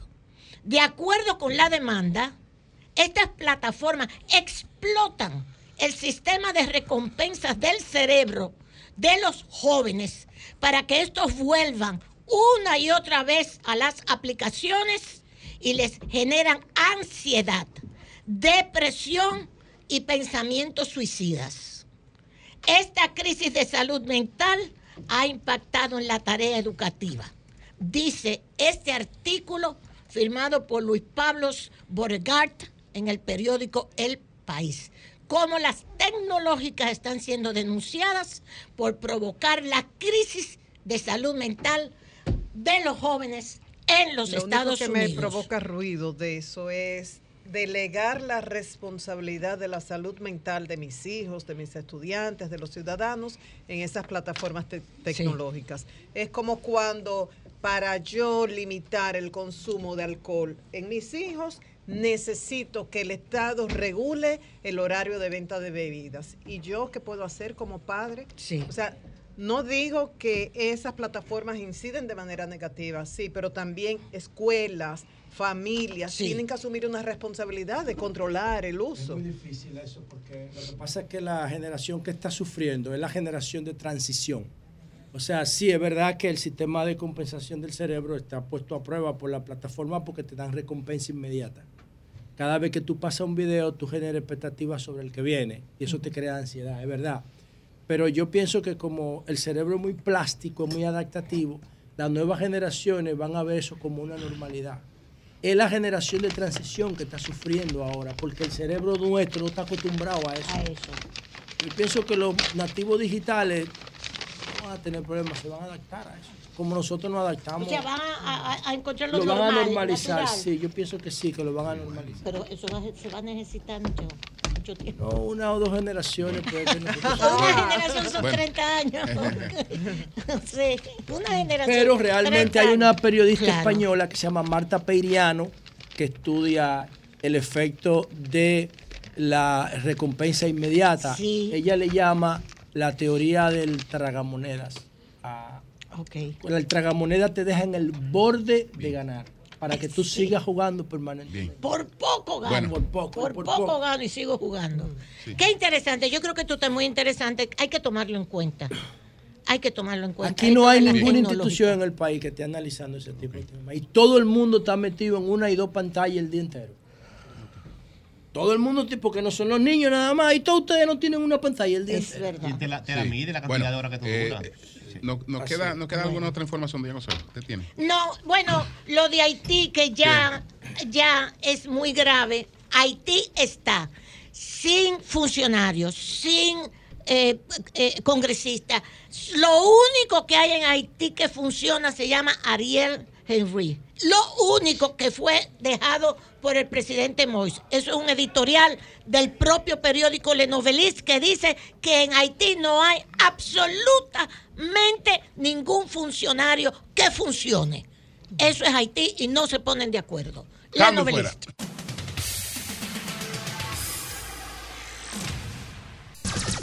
Sol 106.5. Son las 8.39 minutos. Buenos días, José. Adelante. Bueno, gracias, Julio. Saludos a todos. Bueno, señores, miren. Primero, atención eh, a la sociedad dominicana con lo que voy a decir ahora mismo. Nosotros tenemos la, la, cultura, ¿no? la predisposición, la actitud de cada vez que comience el año enfocarnos en algunas cosas que después dejamos abandonadas. Nos ponemos metas, nos damos tareas, nos disciplinamos con el tema de la alimentación, compramos algunas máquinas de hacer ejercicio que después sirven para poner ropa y para enganchar. Sí. Y algo que hacen los que tienen más información y más dinero es que se hacen un chequeo médico. No necesariamente al principio del año, pero se hacen un chequeo médico anual los que tienen más información, los que tienen más edad y los que tienen más dinero. Porque los chequeos médicos no se recomiendan antes de los 35 años. Y he estado reflexionando sobre eso. Nosotros no tenemos datos, tenemos información, pero no tenemos datos. Y los datos que existen ni están disponibles ni se gestionan eficientemente, porque existe el dato. Lo que pasa es que uno no tiene acceso a ello. Y yo me estaba preguntando ayer, ¿qué porcentaje de la población dominicana se hace chequeo médico preventivo? Muy poco. Y lo digo porque ahora nosotros tenemos una cobertura de, de salud casi universal, porque el gobierno completó el 20% que faltaba. Ahora todas las familias tienen cobertura de salud, aunque sea mínima. Pero esa cobertura de salud les permite hacerse un chequeo ejecutivo que en el menor de los casos anda por los 25 mil pesos. ¿Y cómo, mijo? Entonces yo me pregunto, ¿esta sociedad solamente le permite a los que pueden pagar 25 mil pesos hacerse un diagnóstico general de salud? Me pregunto yo. ¿Quién voluntariamente va cada año a un médico a preguntarle cómo yo me siento, a hacerse 20, 30, 40 exámenes que hace, un, un- un- un- que hace una revisión ejecutiva anual? ¿Quién hace eso? En una sociedad que la clase media ahora es que está utilizando hilo dental. Pero la luz es que es una ilusión que tú tengas un PIB del tamaño que, te- que tú tengas, que tiene el país, y un ingreso per cápita como el que tenemos aquí. No quiere decir que la población viva así. Ese fue el gran mito del PLD. No, no, Aquí es que yo no, yo no me refiero a ese, porque yo acabo de... No, no, no. Yo acabo de decir... clase media que no va al dentista por los costos Sí, pero no es por lo- no, no es por los costos. Es que hay una, hay ciertas distorsiones que nosotros podemos ayudar a corregir. No, nosotros no somos un país pobre ya. Nosotros no somos. Cuantitativamente, pero cualitativamente sí. No, no, no. Bueno, pero cuando yo hablo de, cuando hablamos de cualitativamente, tú me estás diciendo que aquí hay gente de clase media, aquí hay gente de clase media que sigue viviendo en la orilla de un río. Pero no es porque no tiene dinero, es porque tiene un patrón cultural, pudiendo salir de ahí. Entonces, yo lo que estoy diciendo porque es, no sola... ha- no ha accedido al crecimiento económico. No, no, el crecimiento, 2% de la población en 10 años, según el Banco Mundial, pudo Yo no creo eso. rebasar su No, no. bar- su su estatus social. No, es que yo, yo no, yo no, yo no creo eso por, yo no creo eso porque en la República Dominicana tú no solamente tienes el tema del ingreso, es que tú tienes el tema de la remesa, es que tú tienes el tema de las ayudas gubernamentales que tienen una determinación brutal en el ingreso de la gente. Lo que pasa es que esas ayudas no están condicionadas a nada. Yo creo que esa universalización de los riesgos de la salud que Senasa completó con, con la decisión del gobierno actual y el aumento de la cápita, de la cápita por enfermedades catastróficas, yo pienso que acercan al pueblo a la posibilidad de hacerse un chequeo médico preventivo, porque si nosotros no, no incorporamos la cultura de atender nuestra salud preventivamente, vamos a tener que bregar con las consecuencias de no chequearnos. Y pongo el ejemplo de, de mi amigo Emilio Ángeles, que la semana antepasada su hermano nunca le habían diagnosticado nada y cuando lo diagnosticaron tenía cáncer de pulmón y se murió. Entonces, entonces, también hay una cultura de la gente a atender primero, por ejemplo, si el carro le suena algo, van y lo llevan al taller de una vez. Pero si ellos sienten un dolor, se meten tres patillas, se automedican, porque no quieren bregar con la posible realidad diagnóstico. Oye, Caro me dio un palo ayer por no llevarlo al taller cuando le escuché algo. Entonces hay gente que, se, que atiende primero al vehículo que a cualquier síntoma de su cuerpo porque le tiene miedo al diagnóstico. Yo estoy muy bien, ahorita viene el médico y me dice que yo tengo un problema y ahí mismo me demorono. Sí, porque hay un, hay un asunto de que el impacto mental que tiene el diagnóstico, si tú no estás debidamente preparado para eso, te puede dañar tu vida. Y es cierto eso. Y los ricos se preocupan más porque piensan de una vez en el patrimonio que van Sí, a que dejar. van a dejar. Ay, de verdad. Ay, muchachos. Entonces, ponenlo. para mí es injusto que solamente una minoría de la población vaya cada año a hacerse su examen ejecutivo preventivo. O su examen preventivo, no tiene que ser ejecutivo. Y yo pienso que el gobierno, el Ministerio de Salud Pública, debe orientar un poco más la política pública de salud no solamente a curar, no solamente a dar medicina, a suministrar cuidado médico reactivo. Yo pienso que al gobierno le conviene mucho más fomentar una cultura de la prevención, porque garantiza más salud para el pueblo y hay un mejor uso de los recursos. Cuando tú no te enfermas o te enfermas menos, entonces vas a tener que gastar menos o no gastar nada en tratamientos y curaciones. Y como que a nadie le importa la persona hasta que se enferma o hasta que se enferma de gravedad. Y yo pienso que eso es hacer las cosas al revés. Hay que fomentar la cultura de la salud preventiva, de la medicina familiar. Y eso, y eso solamente se logra estimulando un estilo de vida sano y diciéndole a las personas que vayan a utilizar su tarjeta del seguro para chequearse con carácter preventivo. Y no veo a nadie haciendo eso desde- desde la parte del Estado. De hecho, la mayoría de las personas no utilizan esa tarjeta del seguro si no tienen una emergencia médica. Y se deben crear las condiciones para que las personas vayan al médico y se hagan. De hecho, los hospitales públicos deberían crear un paquete de diagnóstico que sea equivalente, aunque en mínima expresión, a ese chequeo ejecutivo que la clase media y alta se hace todos los años en lugares como Sedimá o como la Plaza de la Salud, que son sitios perfectos para eso, pero que solamente llega los que pueden pagar. Y no es justo que solamente los ricos y la clase media alta se diagnostiquen con prevención. Por otro lado, señores, yo quería referirme brevemente por partida doble a decisiones que ha tomado el Intran o que ha anunciado. En este caso, la primera tiene que ver con la propuesta que es combinada del Intran, DGCET y el Ministerio de Interior y Policía de prohibir la circulación de dos personas en una motocicleta a partir de las 11 de la noche. Eso yo lo quiero dividir en dos partes. Primero, en la parte constitucional. Yo no creo que eso sea inconstitucional, la decisión que el gobierno pretende implementar limitando la circulación de dos personas en motocicleta a partir de las 11 de la noche, porque las motocicletas no tienen derechos. Quien tiene derecho es la persona. Y, la, y el derecho de circulación que está consagrado entre los derechos fundamentales de la Constitución no, no se violenta porque se limita el medio de transporte. Es a la persona que no se puede limitar. Y en este caso no es ni siquiera a una persona, es a, la, a la ecuación de dos sobre una motocicleta. Y yo pienso que ahí lo que está mal es la generalización. Porque si dos personas salen del mismo trabajo y uno tiene una motocicleta, ¿por qué no se pueden mover en ella? Eso no tiene sentido prohibir la generalidad, porque no todo el mundo que tiene una motocicleta la usa para delinquir. Entonces tú tienes que presumir la, la buena voluntad de la gente, no la mala voluntad. Entonces cuando el gobierno no tiene datos para poder planificar bien la seguridad, pagamos todo, y eso no es justo.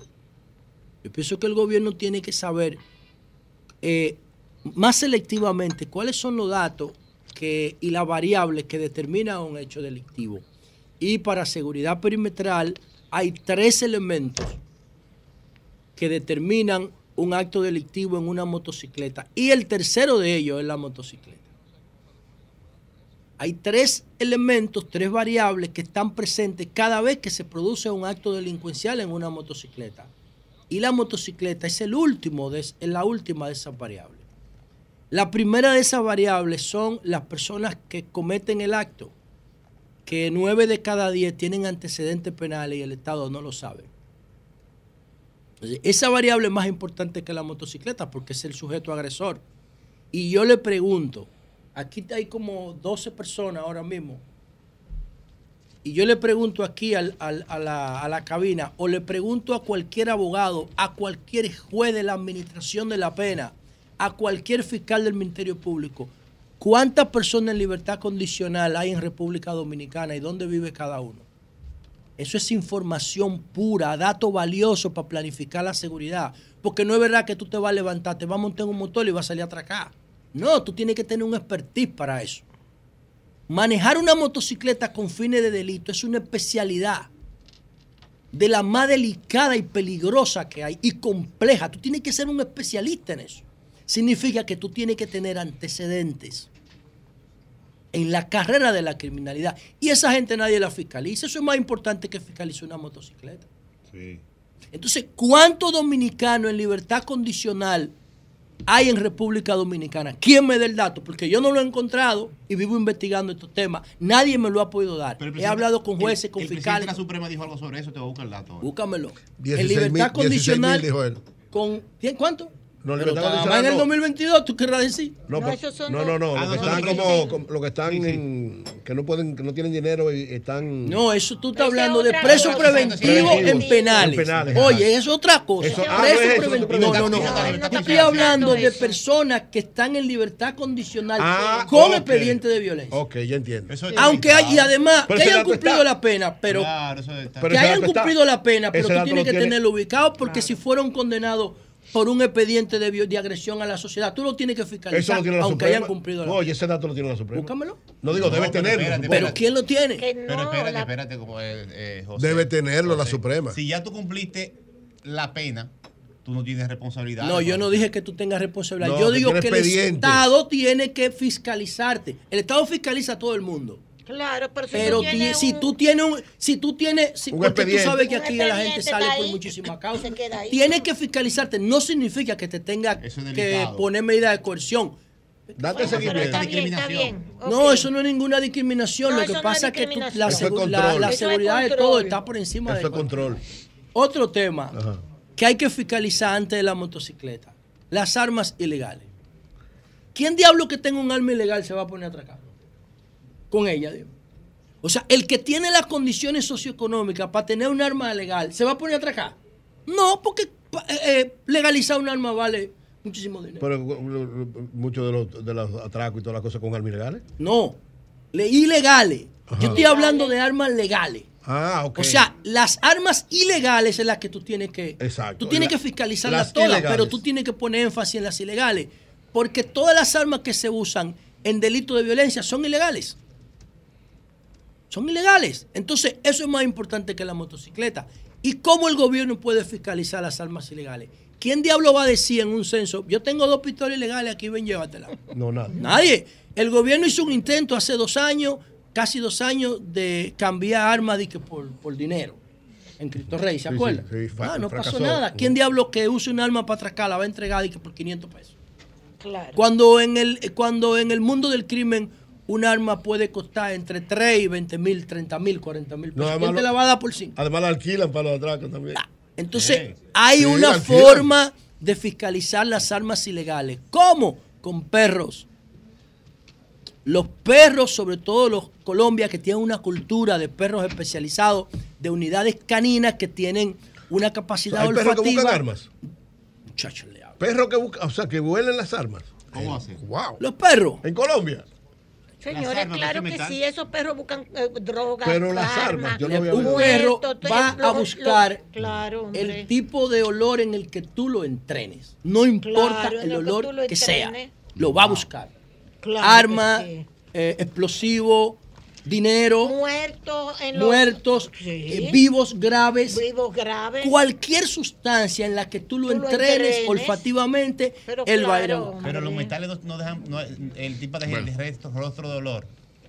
Sí, hay, claro que sí, que dejan resto de dolor, claro que sí, que dejan resto de dolor los metales. Lo que pasa es que no para nosotros no, no todo, porque hay metales, la oxidación tiene un olor muy Sí, fuerte muy por el azufre. Entonces, por último, esas dos variables de personas con antecedentes penales y armas ilegales es más importante en una ecuación del crimen que la motocicleta. La motocicleta nada más es el móvil, el, el- el dispositivo de movilidad. Pero esas tres variables son las están presentes en todos los crímenes con violencia, en todos. Pero nada más tú quieres fiscalizar la motocicleta. Entonces, eso no va a dar resultado. Pero yo no creo que sea un tema inconstitucional. Yo lo que creo es que no es una medida suficientemente sustentada. ¿Qué es lo que tiene que hacer el gobierno con la motocicleta para fiscalizarla eficientemente? Ponerle un chip. Darle la placa gratis a los usuarios, no solamente de motocicletas, sino de vehículos de cuatro ruedas. Gratis por cuatro o cinco años, a cambio de que la placa, el marbete, sea electrónico. Y con ese marbete electrónico, nada, nosotros tenemos que poner dispositivos para leerlo, como el ICIPA de los peajes. Y así si nosotros vamos a fiscalizar eficientemente el tema de la motocicleta. Y por último, brevemente, quería referirme a la propuesta de movilidad de transporte público para estudiantes, para estudiantes públicos. Eso me parece interesante, eso yo lo he visto en otros países donde el Estado y los colegios privados ofrecen un servicio de transporte colectivo para que no, no se afecte el tránsito con, la- con las soluciones privadas de movilidad estudiantil y sobre todo para garantizar la seguridad de los niños que, vive, que viven en espacios marginales. Sin embargo, yo lo que no veo bien es utilizar esos autobuses amarillos grandes de la ONCE, porque esos autobuses son impracticables en, la- en los barrios. Es muy incómodo. Esos autobuses funcionan en las calles que están planificadas. Habría que sacar los niños a esas calles planificadas, pero hay muchas regiones del país que no cuentan con, con ese nivel de planificación. Y, también está el tema de cómo tú vas a dejar los niños en una parada y cómo lo vas a recoger cuando salen del autobús y antes de entrar. Yo pienso que el gobierno tiene que poner paradas especiales porque tú no vas a poner los niños con la gente que están esperando una onza normal. Con tigres que están jodiendo con crack, con tigres que tienen problemas de acoso sexual, con tipos que tienen eh, problemas de ilegalidad, con gente normal y todo. Pero los niños yo pienso que no pueden estar mezclados con eso. Tienen que estar en paradas especiales. Y para eso el gobierno tendría que implementar las paradas y ponerle personal personal que tenga capacidad para gestionar una situación de emergencia. Porque no es verdad que todos los padres van a salir a la misma hora a llevar a los hijos. Con el nivel de informalidad que tenemos en la República Dominicana. Y a recogerlo. Y a recogerlo. Pero en principio, yo estoy muy de acuerdo con esa iniciativa. Ahora, esa no es la que impacta en el tránsito. Esa va a impactar en, la, en, la- en el bolsillo de los familiares que tienen que pagarle motoconcho a los hijos para que vayan a la escuela y en la seguridad de ellos. La que verdaderamente va a impactar, si se hace, si se toma en consideración, es la movilidad escolar de los colegios privados. Porque ahí es que tú tienes 200 y 300 mil vehículos todos los días saliendo a llevar y a buscar niños individualmente. Y eso sí es verdad que genera un caos de tránsito en la República Dominicana. Cambio fuera. Sol 106.5. Bueno, Rafael Antonio Santos, el director de la OPRE, se ha movido porque le iban a paralizar la OPRE. Ay. Los empleados quejándose de las precarias condiciones en las que desempeñaban su trabajo. Eh, mientras estaban haciendo otras inversiones importantes, pero como que ellos decían que no se eh, invertía en, ellos, si son técnicos, gente que está ahí desde hace tiempo. Eh, entonces parece que usted se ha puesto la pila. Adolfo me puso la pila. Explíquenos qué es lo que ha pasado. Sí, más que eso hay una, hay una razón que nos, Sí. que nos trae aquí y es que dimos una rueda de prensa ayer, la dimos, la dimos tarde y yo le digo a Adolfo que la rueda de, prensa eh, no está completa si no venimos personalmente aquí. a- Gracias, gracias, gracias, gracias. Y Gracias. entonces tuvimos que hacerlo en el día de hoy eh, para completar lo que quisimos decir en, en esa rueda de prensa y completar la información a nivel nacional. Eh, esos colaboradores eh, nuestros, que son los operadores y despachadores de, del metro de Santo Domingo, eh, vienen trabajando desde, desde hace 12 años. Muchos de ellos tienen hasta más de 12 años trabajando en, una, en las mismas condiciones que, están trabajando ahora. Porque su principal demanda es muy injusta, de la que nosotros estamos muy de acuerdo. Pero eh, se sale de nuestra mano la solución.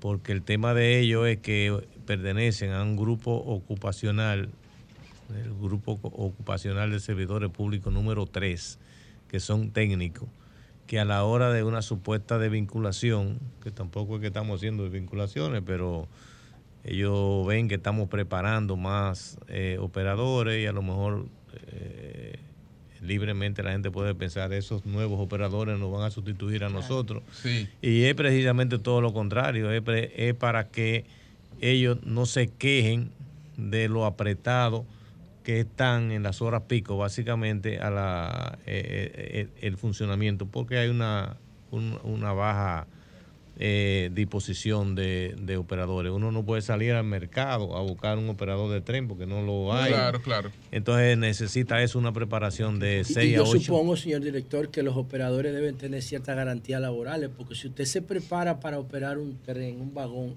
¿en dónde más usted va a? Exacto, es Si sí. te botan de ahí ya no tienes tú, espacio. Tú, le, tú como que leíste la, la comunicación que nosotros le mandamos al mar.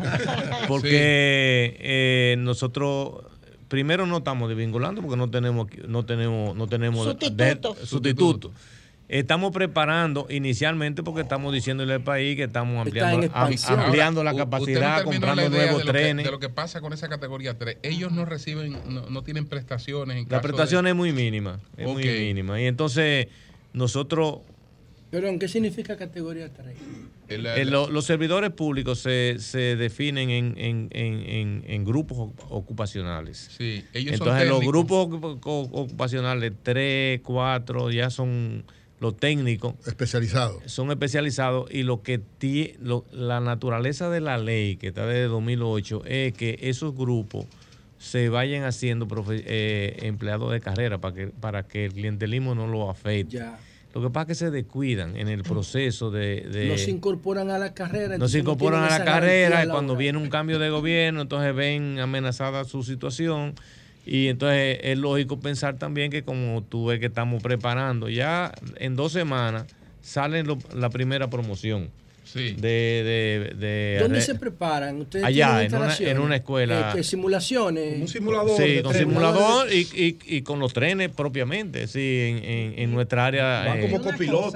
Sí, ¿Cómo como- mejorar la Yo me imagino cuando de ellos? esos O sea, copilotos, los No van a ser desvinculados, estamos preparando porque necesitamos más. necesitamos más. Pero a la hora que tengan que ser desvinculados, ellos siguen teniendo la categoría 3, van a Exact- recibir es- menos. exactamente. ¿Qué se puede hacer para mejorar? Bueno, eso? nosotros que no no es nuestro manejo, porque no es no eso no está en nuestra en nuestras manos. Es decir, hay una administración, un ministerio de administración pública que es quien calcula las prestaciones Sí. de, un, de un servidor, Sí, no somos no- nosotros. no es la institución per se. Pero nosotros podemos y lo hemos hecho. Hace dos meses nosotros que vimos eso eh, y, y- y- y- y ellos comenzaron a sentir de que comenz- comenzaron a ver que estábamos preparando nuevos eh, eh, operadores, es lógico que, le- que piensen, sí, bueno, esos son los sustitutos de nosotros, vamos, y cuando nos vayamos, ¿con qué nos vamos?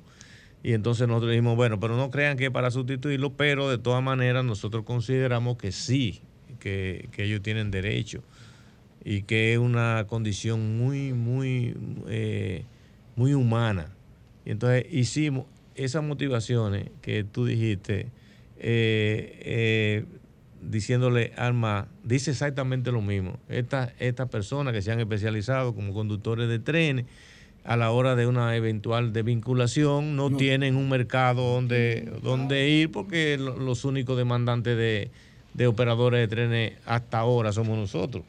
Entonces, eh, con esas motivaciones mandamos a- al, al MA. Sí. Ellos, lógicamente, nos contestaron apegados a la ley y Que habría que modificar la ley. que habría que modificar, que ellos no están, que no se puede. Pues- Yo le envío otra comunicación al MA diciéndole, bueno, pero eh, no queremos, porque nadie está por encima de la ley. Eh, no, si no se puede, vamos a ver si ustedes pueden hacer algo con un pago de una indemnización, de un bono, de una cosa que uno le puede decir, mira, por cada año le van Sí, a dar. hombre, se puede. Ah, Se claro. puede, claro. claro. Y entonces, si es para beneficiar O- y- y- y- al entonces- ciudadano se puede. Ahora, la ley no se puede utilizar para hacerle daño, pero para beneficiar. Pero nosotros, nosotros somos los empleadores. Nosotros somos los que vamos a poner el dinero. y Estamos de acuerdo con que se haga. Incluso no sé a qué arribarán, po- porque hoy a las 10 de la mañana están, están reunidos el grupo. ¿Cuántos son? Eh, son como 20 de, de 300 operadores que hay. Hay 300 operadores ya Sí. en República Dominicana. Wow, somos Eh, un país duro. Ya tenemos 300 Entonces, operadores. eh, eh, están en conversación con el MA. yo abrigo la esperanza de que se busque de alguna que se salida. busque alguna salida. Y, ya de hecho, también vimos, son 31.500 pesos que, esa- que esos operadores ganan, que es un sueldo considerablemente bajo. Muy bajo. Nosotros, Tienen la vida de la nosotros, nosotros, nosotros consideramos la, la posibilidad de que, de que le hicieran un aumento y en el día de ayer el MAT autorizó un aumento de un Sí, porque 20%. usted lo había solicitado de manera Nosotros, formal, nosotros solo habíamos oficio. solicitado Yo formalmente. tengo ese oficio. Anteriormente, sí. Claro. eh, eh, con eso, pero para que la población sepa y ustedes sepan, eh, el Ministerio de Administración Pública es que regula las prestaciones Todo. y es que regula Sí. los, sueldos, salarios, los, salarios. salarios. Es decir, Sí. nosotros no podemos pasar una nómina con un incremento si no tenemos la autorización claro. Del MAT. Del MAT. Entonces, no es como tirando eso, pero es algo y algunas peticiones de, de ellos eh, que, que, que la hemos llevado al lugar donde tiene que estar, porque nosotros no, no, no, no definimos esas cosas. Ahora, lógicamente, que es una responsabilidad de nosotros. La responsabilidad de nosotros es garantizar el servicio. La responsabilidad de nosotros es hacer cumplir la ley. También le decimos a los muchachos, mire, por muy justa que sea la, la demanda, nadie está por encima de la ley. ¿De y qué año ustedes, es la ley? del 2008. Eh, y es difícil explicar que ustedes tengan 12 años trabajando con esas condiciones y que ahora ustedes sean que despiertan y digan, no, esto, esto hay que accionarlo de esta manera. Y entonces, no es que no tengan derecho a hacerlo, pero eh, tampoco tienen derecho eh, a, a- a- proporcionar acciones de paro. Son 300 mil personas que se movilizan en ese tren al día. Eso no es un juego. Eso no es... Eso pero no, hay que, hay que tratarlo mejor. Yo pienso que 30 mil pesos a una persona que está operando sí, un sí, vagón de estamos- es falta de 300.000 personas. respeto, no a ellos, a, lo- a la, a la gente que ellos- No, no, no. Eso es... Eso, ¿Cuánto gana un operador de tren en un país equivalente a, a nuestro? Alguien me está escribiendo Colombia, dice, por ejemplo. yo Colombia, gano por- eso en Panamá. Nueva York en Uber. Panamá en gana dos días. ¿Tú entiendes? Entonces, sí. En dos días gana Entonces, eso en Uber. Ahí no usted tiene una oportunidad. Yo estoy leyendo la carta aquí que usted le mandó Sí. a las autoridades de la ley de administración pública y realmente usted está manifestando el interés, El de- interés, de mejorar claro, la claro, calidad claro, de ellos. claro. Además del sueldo, no hay incentivo por, por Bueno, ellos, por ellos, no, ellos, comportamiento, por- ellos no dicen. Dietas. Ellos no dicen, no, no. no, ellos no dicen, pero en estos dos, en estos últimos dos años, es la primera vez que ellos cobran el sueldo 14 por un buen desempeño de la institución. Es decir, que, que también no es por la administración mía, sino por, por el trabajo propio que ellos también han hecho. Y Una que, y que pregunta, la ¿qué porcentaje, perdóname, Jonathan, ¿qué porcentaje, qué porcentaje de las operaciones del metro se financian con, con el pago de los usuarios del servicio y qué porcentaje de subsidios? Mira, nosotros cerramos el año 2022 eh, con, un, con el pago de un subsidio de 36 pesos con 40 y pico centavos. tienen? 36 pesos por...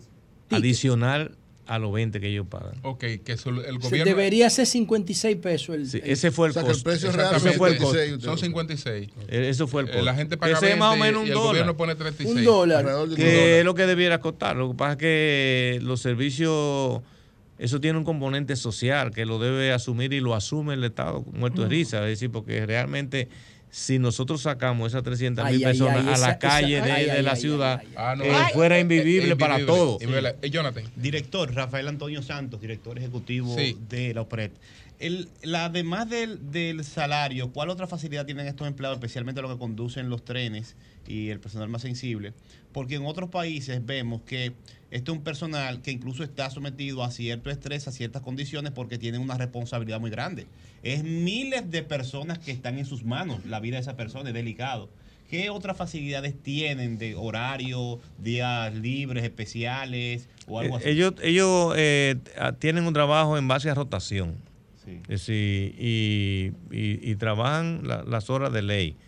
En, en- el trabajo se, se cuantifica en el tiempo que tienen eh, en la institución. Miren bien, cuando, cuando operamos de, de 6 de la mañana a 9 o a 9.30, las horas pico son de 7 a 9 a 9 a 9.30. Ahí, ahí tenemos, por ejemplo, 21 tren por línea. Ahí es que ellos se quejan porque no hay tiempo para que ellos se desmonten de un tren y cojan el otro que viene y ese tipo de cosas. Son dos horas de trabajo.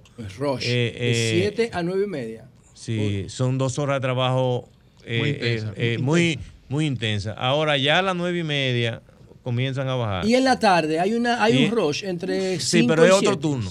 Es otro turno. Es otro turno. Entonces, perdón, para complementar eso que dice Jonathan, entonces, ¿no deberían ellos tener algún tipo de estímulo por, a- por atravesar ese rush todos los días después que pasa las No, nueve? No, no. deberían tener descanso. No, no, el, el- en- las ocho horas no son así. Es decir, No son eh, corridas. no, las ocho horas son, corri son, son corridas, pero de las ocho horas solamente dos horas o dos Son horas y media son intensas, las otras son, son dos horas delicadas. son, son Señor más suaves. bueno. Eh, eh, es un trabajo, hay que hacerlo, el trabajo. Dos, dos preguntas y El, sistema ferroviario momento, en el país sí, ya se manejarse- anunció, ya se anunció. debería manejarse, aunque hay una diferencia porque estamos en tierra y cualquier defecto humano, cualquier falla humana, pues las consecuencias son menos gravosas que cuando hay un tema de un avión. En el sistema de aviación, por ejemplo, Decía Pablo Escobar que, perdón, decía en la, en la serie Los jinetes de la cocaína, todos los aviones de, de Miami, los pilotos, manejaban en Pericao. Bueno, Y adelante. eso está en la serie Jinetes de la cocaína. Pero lo que los pilotos de él. Los pilotos de de ellos. él, de Pablo. no, los Sí. pilotos comerciales. Bueno, vamos a terminar. No, No, no. Esa gente Bueno. tiene un sometimiento a Mm, prueba sometimiento. permanente.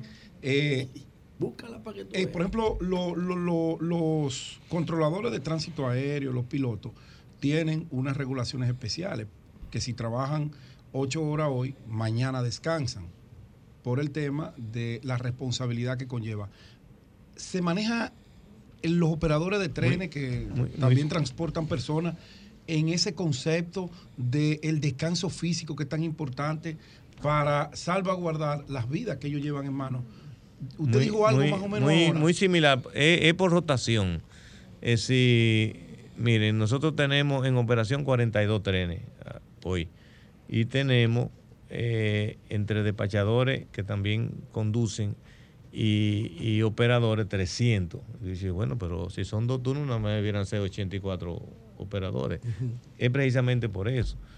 Porque se, se le dan se le, agotamiento se- físico. se le dan su, su, su- Descanso. Marilena, su descanso. sí. Estoy sorprendida que Pedro no ha recordado de quién fue la iniciativa del metro en este país. No, no, Qué eso raro. no, No, eso- el, el ingeniero está dándole continuidad de Estado y vendría yo a, a- a- Oiga. a joder la ¿Tú paciencia. sabes de quién, María ¿Cuál es la oferta? Sabe. ¿Cuál es la oferta del. Centro de Formación Mamá Tingó que ustedes han promovido? Educación a un Sí. metro de ti. Ah, bueno, eh, es Eh, importante también, eh, gracias María Elena por recordar, porque por este medio podemos anunciar con efectividad que el domingo a las 10 de la mañana, con la presencia del presidente, nosotros vamos a poner en funcionamiento eh, cuatro importantes centros de, de formación Cuatro. en, en un edificio de cuatro niveles que a la llegada de nuestra administración lo encontramos prácticamente eh, abandonado, es decir, que ¿Dónde está es? al lado de la estación Mamatingo, eh, in- incorporado en Villa. Mella. Ahí eh, operaba malamente la Escuela Nacional de, de Conducción Vial, que, es la, que, que ahora se remozó y, y- y se le va a sacar un, un alto provecho. Ahí se va a dejar inaugurado la extensión de la UAS de, en el mismo edificio. en, el- en- en ese edificio, un edificio grande. Sí, yo Eh, lo conozco. yo eh, cuál es. Estaba eh, subutilizado. el- en la estación de la en la zona norte, conectado con el metro que, que- que conecta al patio del centro de, de la UAS. Es decir, ahí buscarán, buscarán los, los administradores de la UAS la forma de cómo captar los, la- los- los muchachos primero y eh, con algún acuerdo con el metro lo conectarán para que eh, eh, hagan uso. Vaya 20 minutos que está el centro. Claro. Eh, una cosa muy importante que se va a abrir ahí es una extensión del ITLA, que, que yo fui anoche a verlo y es una maravilla, una tecnología, mucha, Bueno. muchos elementos, eso. y eso nosotros también vamos a abrir una escuela ferroviaria eh, con Infoté.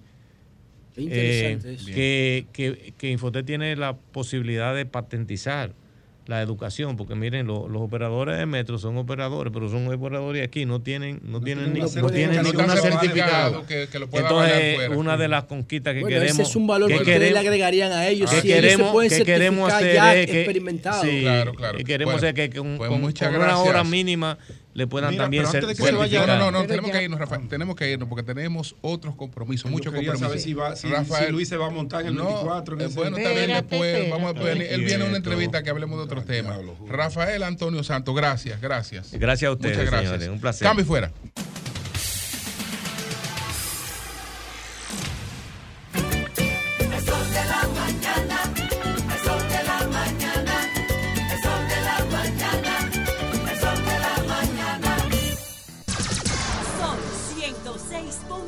106.5.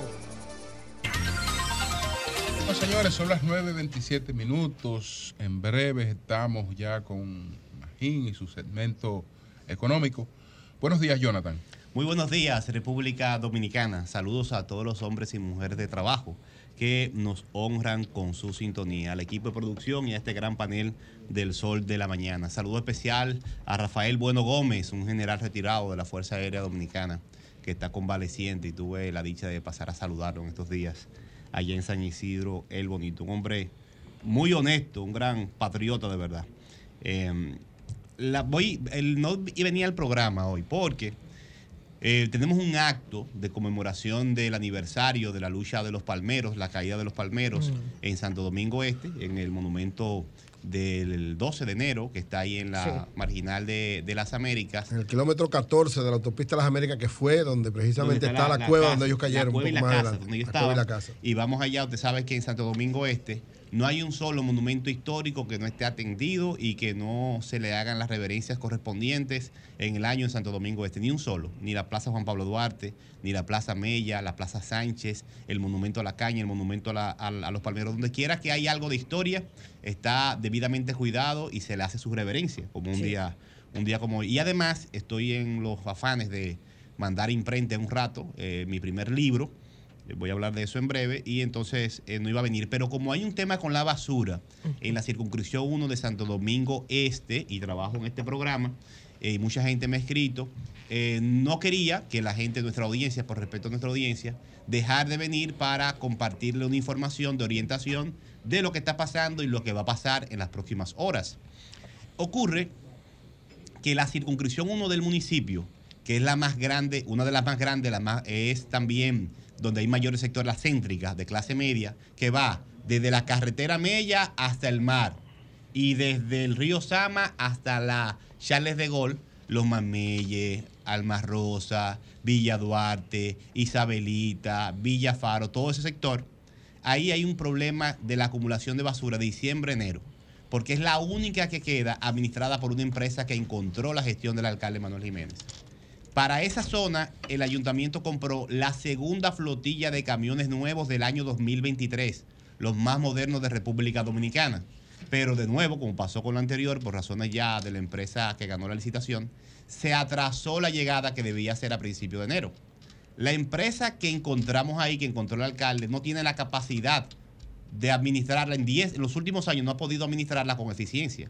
La gente que vive en esa zona ha padecido el problema de basura por más de 15 años consecutivos. Se invirtieron para esa zona 400 millones en un programa en gestiones anteriores y no se resolvió. La gente ahí ha padecido por muchos años el problema de la basura y hoy lo está padeciendo ahora mismo con más gravedad por el fin de la fiesta. ¿Qué ha hecho el ayuntamiento? Como se retrasaron los camiones, van a entrar hoy unos camiones alquilados para ayudar a la empresa a resolver la situación y a paliarla. Para las próximas, eh, los próximos días se debe reducir el problema a partir de hoy, tres, cuatro días, ya no hay crisis en esa zona. Pero para que no vuelva a generarse crisis, en par de semanas están aquí comprados con recursos públicos, con recursos de la población, con ahorros del ayuntamiento, 29 camiones, 24 compactadores y 25 eh, palas y equipos pesados para que en toda esa zona no vuelva a ocurrir la crisis que es recurrente en los últimos cerca de 20 años es una solución seria y definitiva como la que se está construyendo para toda la ciudad. Les comparto esta información porque sé que la gente ha estado un poco incómoda por ahí con toda su razón, pero la idea es que el ayuntamiento, el alcalde, le entregue a toda esa población una solución seria y sostenible, como la gente está exigiendo y como la gente se merece. Quería compartirles esa información para que sepan eh, que se está trabajando duro. En los próximos días ustedes verán sus camiones en sus calles eh, nuevos del año y con un personal adiestrado para darle el servicio que en los últimos años ha estado tan limitado. Ha tomado tiempo la solución porque no es una solución eh, es rápida ni fácil para un problema de 20 años, sino una solución seria y con recursos propios. Por eso ha tomado más tiempo, pero que esperamos que este año no se, ustedes no vuelvan a hablar de basura, a tener el tema de la basura como un problema por los próximos años, ni ustedes ni sus familias. Dios mediante. Por otro lado, quiero saludar eh, que se haya retirado por parte del gobierno la modificación del fideicomiso de Pedernales y se haya hecho una eh, especificación y ya aprobada por la Cámara de Diputados de que no se va a afectar ningún área protegida. Mientras más claro el café, mejor en estos casos. Hubo una situación, varios diputados ya fueron a un debate, José Horacio Rodríguez hizo una- algunas observaciones, el gran diputado José Horacio Rodríguez, a quien le mando un gran saludo y nuestro agradecimiento, y el movimiento eh, medioambiental también se expresó, generó una situación de inquietud y de alerta, y qué bueno, porque esa es la democracia, la democracia donde no se debate, no se discute, no se revisan las cosas, es una democracia precaria. Esto lo único que hace es que fortalece la democracia y los mismos sistemas y métodos que estamos utilizando, que estamos procurando para llevarle desarrollo a Pedernales. Otro día voy a hacer un comentario sobre el modelo de desarrollo de Pedernales, aunque ya está definido está, y está en proceso de ejecución, pero qué bueno que es claro es clara la observación que hace el gobierno del presidente Luis Abinader de que no se involucren áreas protegidas del Parque Jaragua en la asignación de terrenos que van para el fideicomiso de Pedernales. Por último, compárteme la imagen, por favor, Denise. Esta es la portada del libro que estamos mandando a imprenta para publicar el 22 de enero de domingo. Se cumplen seis años de la primera marcha del movimiento, de lo que sería el movimiento Marcha Verde.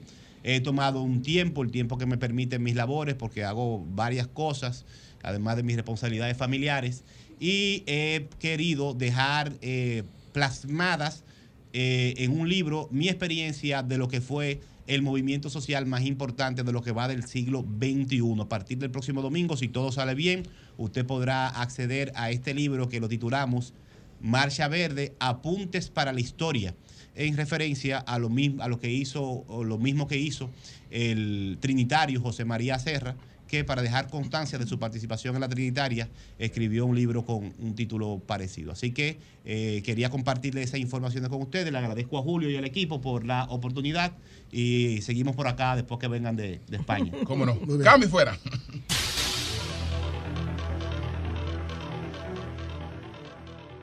Bueno, don Julio, qué bueno. Mira, eh, hoy al, eh, mientras estaba en consulta médica, escuché a don René Polanco eh, diciendo que él va a anunciar su candidatura por el PLD. Ahora, lo que pasa es lo que René tiene que decir cuando él bien reconoció que él estaba muy molesto y que andaba haciendo con quién él se reunió y qué él estaba pidiendo.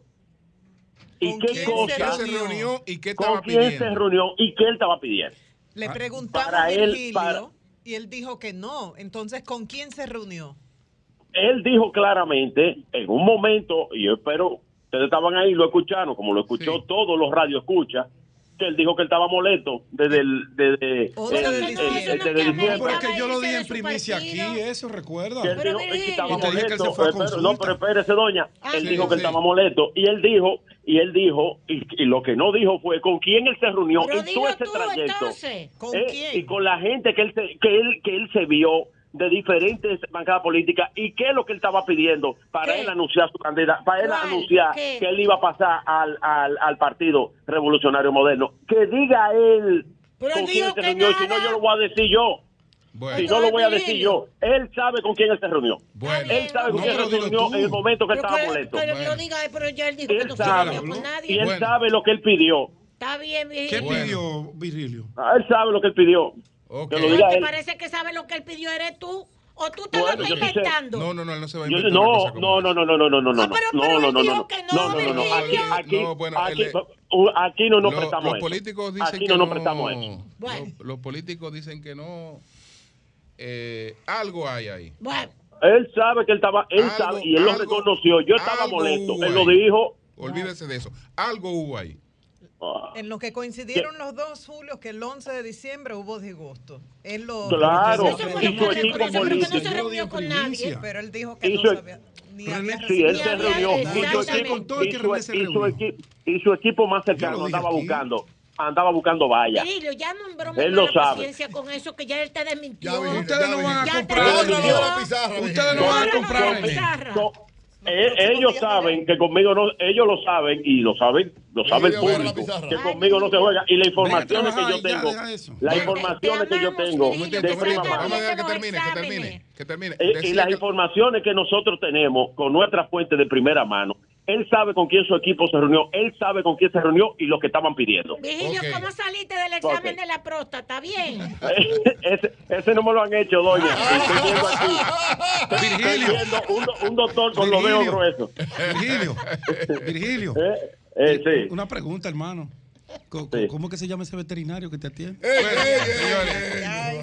Bueno, gracias Virgilio. Que- pasaste. Que, Gracias, todo, Virgilio. que todo salga bien, que todo salga Bien, bien. Virgilio, gracias, bueno, hermano. señores, pues continuamos ahora sí con Magín. Caramba. Que vamos a hablar con Magín sobre todo de la evaluación que ha presentado el Banco Mundial sobre el desempeño económico y lo que pudiese pasar ahora en el 2023. Bueno, buenos días a todos. Eh, yo creo que hay que comentar el informe del Banco Mundial. Sé que esta semana ustedes lo han mencionado.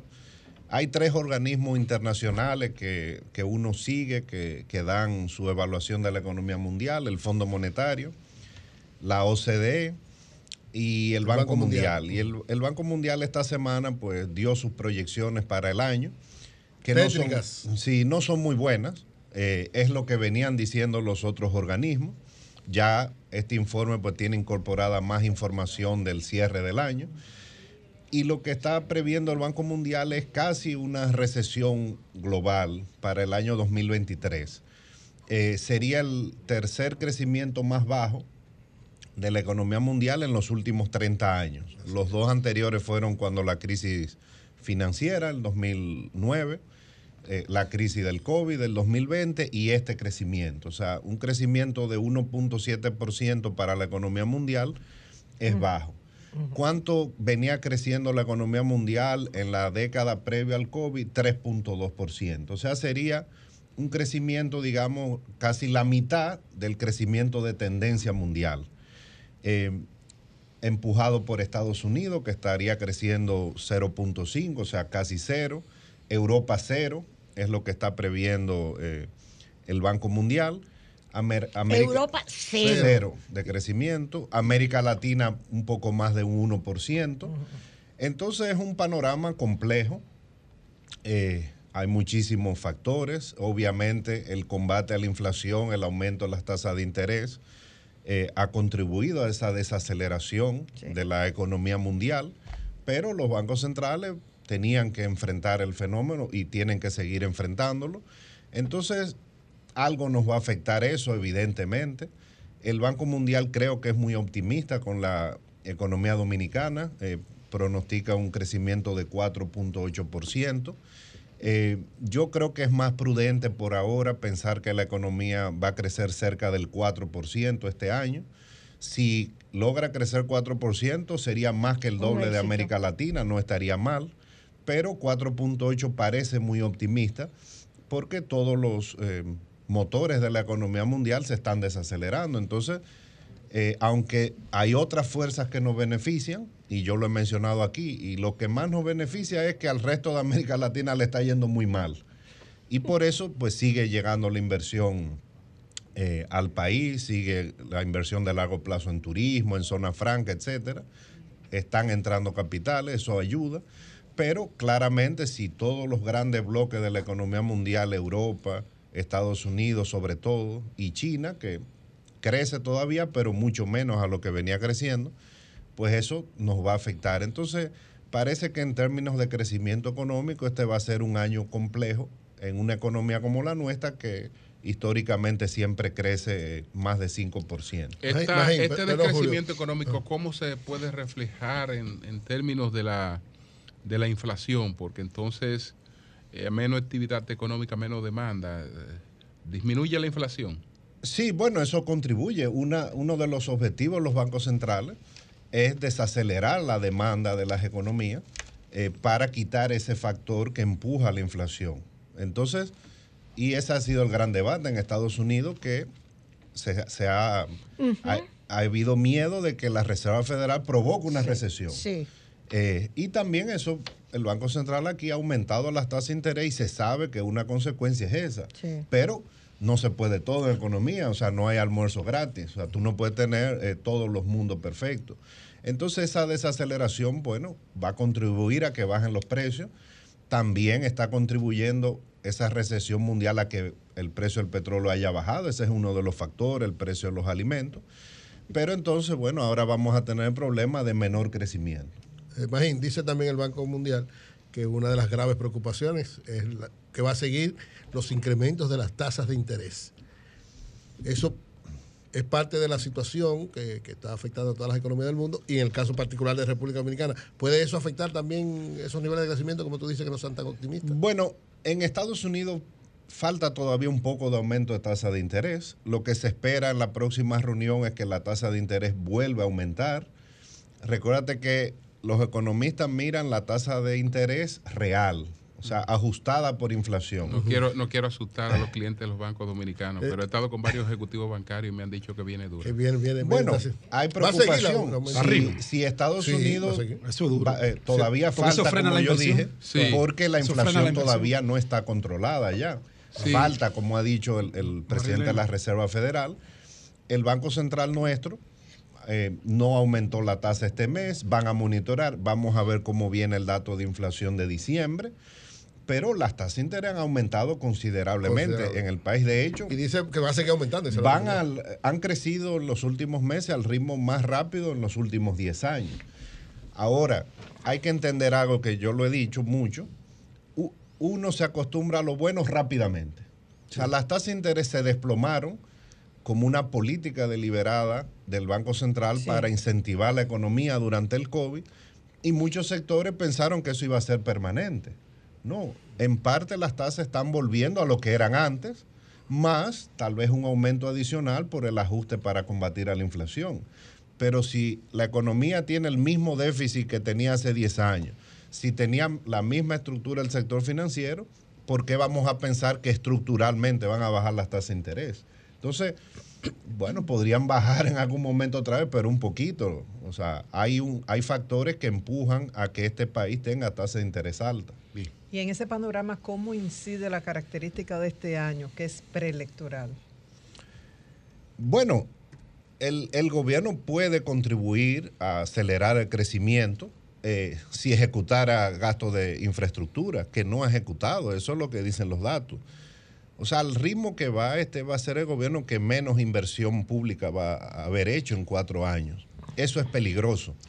Entonces, por eso es que el presidente hace una reunión hace varias semanas con su gabinete y dice, da como una orden, hay que ejecutar inversión. O sea, hay un problema de la ejecución. Yo creo que puede ayudar por ese lado. Eh, pero aún así, si todos los factores externos están negativos, pues la economía se va a desacelerar. El, el gobierno, bueno, puede ayudar a algunos sectores con subsidios y yo creo que puede ayudar con la inversión pública. Aunque, Dice- Magín, escúchame, Ah, recibí, una carta hoy del ministro de Obras Públicas y me está hablando de un nivel de inversión en el caso de Obras Públicas de 96.8% de ejecución. Al cerrar el año. Sí. Bueno, vamos a ver, con la inversión hay dos temas, diría yo. Un Sí. tema de largo En plazo. el, en el 2023. Eh, no, en el 2022?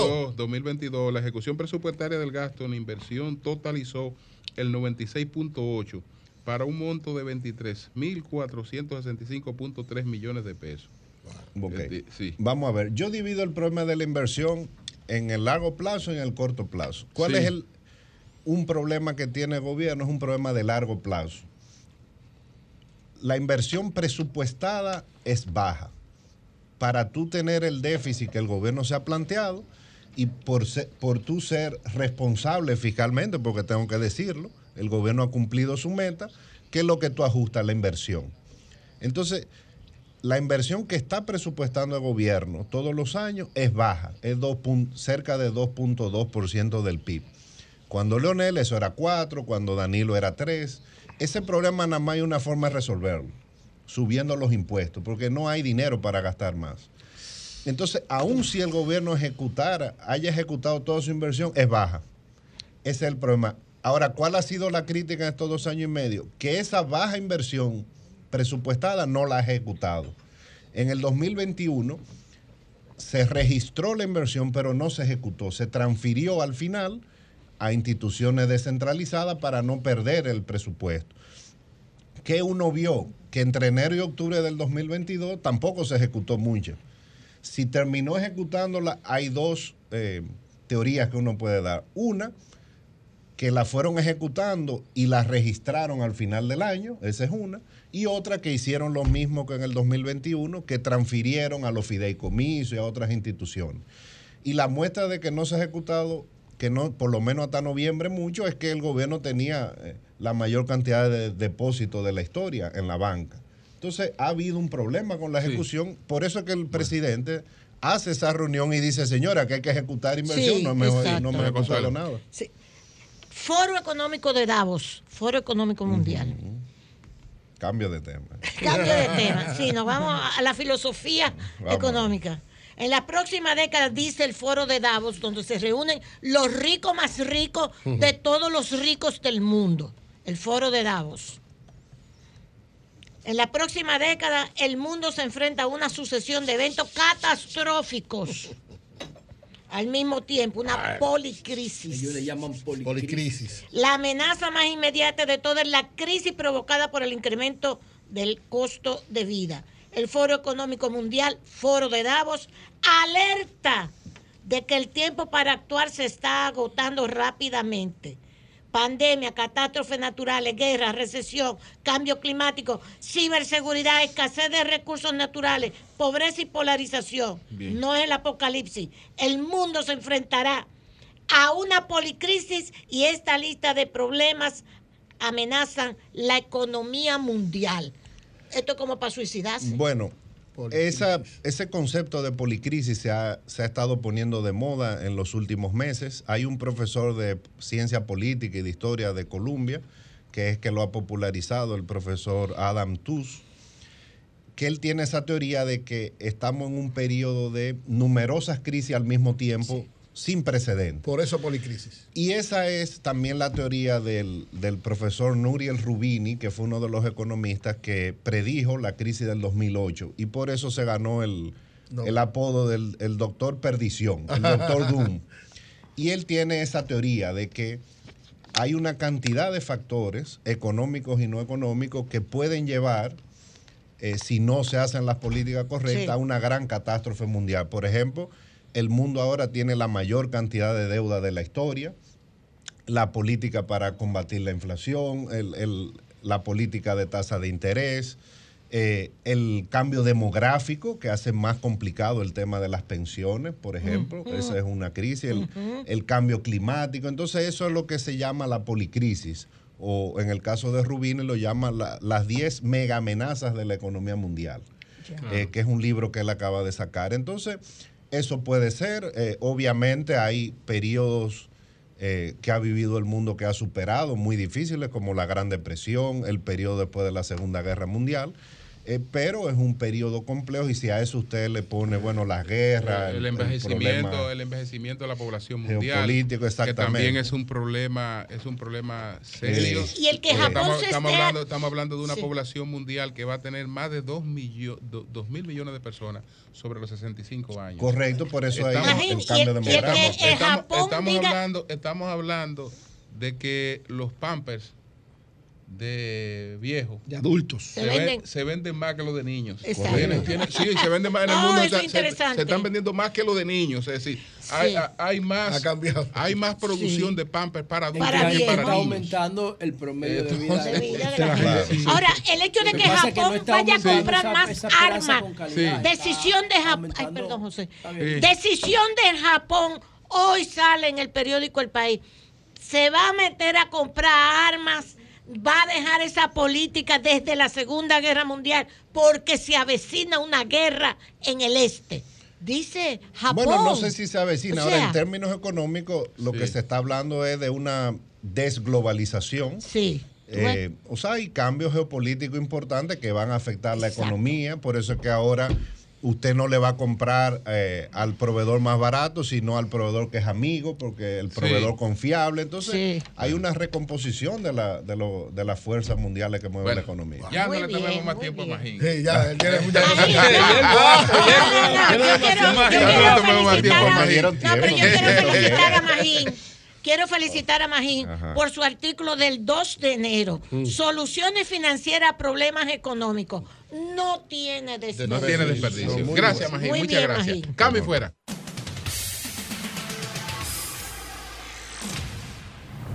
Seconza, pasteurizadora rica y Consorcio Energético Punta Cana Macao presentaron Perspectiva Económica con Magín Díaz. Sol 106.5. Son las 10, 3 minutos. Buenos días, Marilena. Adelante. Buen día a todos. Ganó el país, ganó la República Dominicana. Ganó Los ambientalistas Ah. tenían Ay, razón.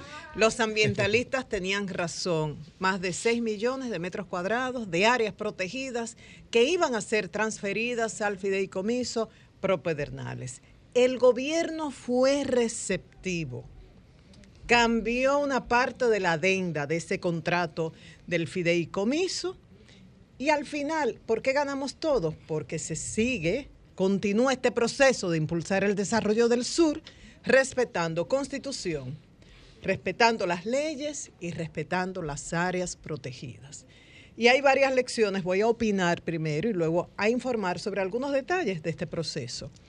Primera lección, la fortaleza del movimiento ambiental. No es verdad, como han dicho algunos ministros, que son unos vagos y teóricos y que no quieren el desarrollo. No, los ambientalistas quieren el desarrollo y para que este desarrollo sea sostenible, exigen que se cumplan las leyes y se respeten las áreas protegidas. Y tenían esta denuncia fundamentada porque un equipo multidisciplinario se encargó de documentar esto, de mapear estas tierras, de buscar las coordenadas, agrimensores, cartógrafos durante muchos días. Primera lección. Segunda lección. Un presidente, Luis Abinader, que asumió un compromiso y lo cumplió. ¿Qué les dijo el lunes él a los ambientalistas a través de uno de ellos? denme un compás de espera, denme unas horas. Si ustedes demuestran que es cierto esto, se va a corregir. Yo lo prometo. Lo prometió y lo cumplió. Y participó activamente en el proceso. Hubo varias llamadas a la reunión del martes. Segunda lección. Tercera lección. La disposición que mostró el ministro Seara Hatton con apego a la transparencia, con receptividad. ¿Qué él hizo? Él permitió que su equipo técnico trabajara de manera conjunta con los técnicos de, medio ambiente, de los ambientalistas. ¿Con qué fin? Llegar a la verdad. Y esto habla muy bien del ministro Seara Jato. Y una lección importantísima, quizás la más importante, todos tenemos que convertirnos en veedores. Porque ahora, con esto de medio ambiente, tenemos estos veedores que son permanentes. En otros temas está Finjus, pero ¿y en otras áreas? ¿Y por qué digo esto? Porque hay gente traviesa en los gobiernos y en la política. Y hay gente que mete macos y ambigüedades. Y es verdad que querían pasar estas áreas protegidas y que nadie se enterara. ¿Y si los ambientalistas no hubieran hecho ese trabajo? Eso pasa y se aprueba porque ellos tienen los votos y estaban seguros, eso está garantizado, que cuentan con los votos para aprobar esto con todos los macos, con todas las travesuras y tal cual lo hicieron en esta ocasión, lo, hacen en otras áreas, pero ahora ac- acá los ambientalistas dieron la voz de alarma el domingo. Otra lección. Si el gobierno anterior hubiese hecho esto, convocar una reunión, oír ambientalistas, oír a los funcionarios que habían aprobado algo, se hubiera evitado problemas y sale crecido, como ha salido crecido este gobierno, porque fue receptivo. ¿Y a qué me refiero específicamente? Al caso de Cotubanamá. Se concede una licencia, en ese entonces el ministro era Ángel Esteves, para desarrollar un proyecto turístico, Vallaí Belif, en el Parque Cotubanamá protestan los ambientalistas, dicen eso es una área protegida, van a los tribunales, logran fallos que solicitan revocar esa medida. Entonces, cerca de enero de ese año, el presidente Danilo Medina decide crear una comisión para estudiar eso, integrada por el entonces ministro Montalvo, Gustavo Montalvo, el entonces consultor jurídico Flavio Darío y el propio ministro de Medio Ambiente Ángel Esteves. Ya casi terminando, junio, julio, creo que era así, transición, decide la conclusión de esta comisión, hay que revocar ese permiso. Y le toca al, al difunto Orlando Jorge Mera, ya en agosto del 2020, revocar ese permiso. Eso se hubiese evitado si se hubiese logrado una reunión como la de este martes. Son algunas de las, de las lecciones que nos deja este proceso. Entonces, ¿cómo se lleva a cabo este proceso? Cuando el lunes se da a conocer este comunicado de la coalición por la defensa de las áreas protegidas, uno de ellos decide por cortesía, bueno, y con el consenso del grupo, por cortesía debemos informar de este comunicado tanto al presidente de la República como al ministro Seara Jato. Entonces ahí es que el presidente Luis Abinader se comunica con ellos y les dicen, denme un compás de espera. Y ellos deciden detener la campaña. Ya el comunicado está distribuido, pero no iban a intensificar el, el conocimiento de esto a través de las redes. Y ahí es que el presidente Abinader dispone de esta reunión donde participaría, bueno, de hecho participó el ministro Sara Hatton, el ministro Joel Santos y también iba a participar Sigmund Freud de la Alianza Alianzas Público-Privadas, pero finalmente él no participó en la reunión de- del martes porque estaba en el Congreso cuando se estaba conociendo todo.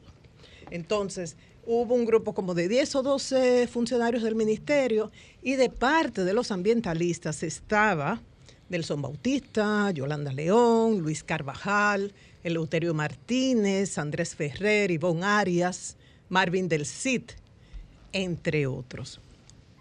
Eh, estuvieron trabajando.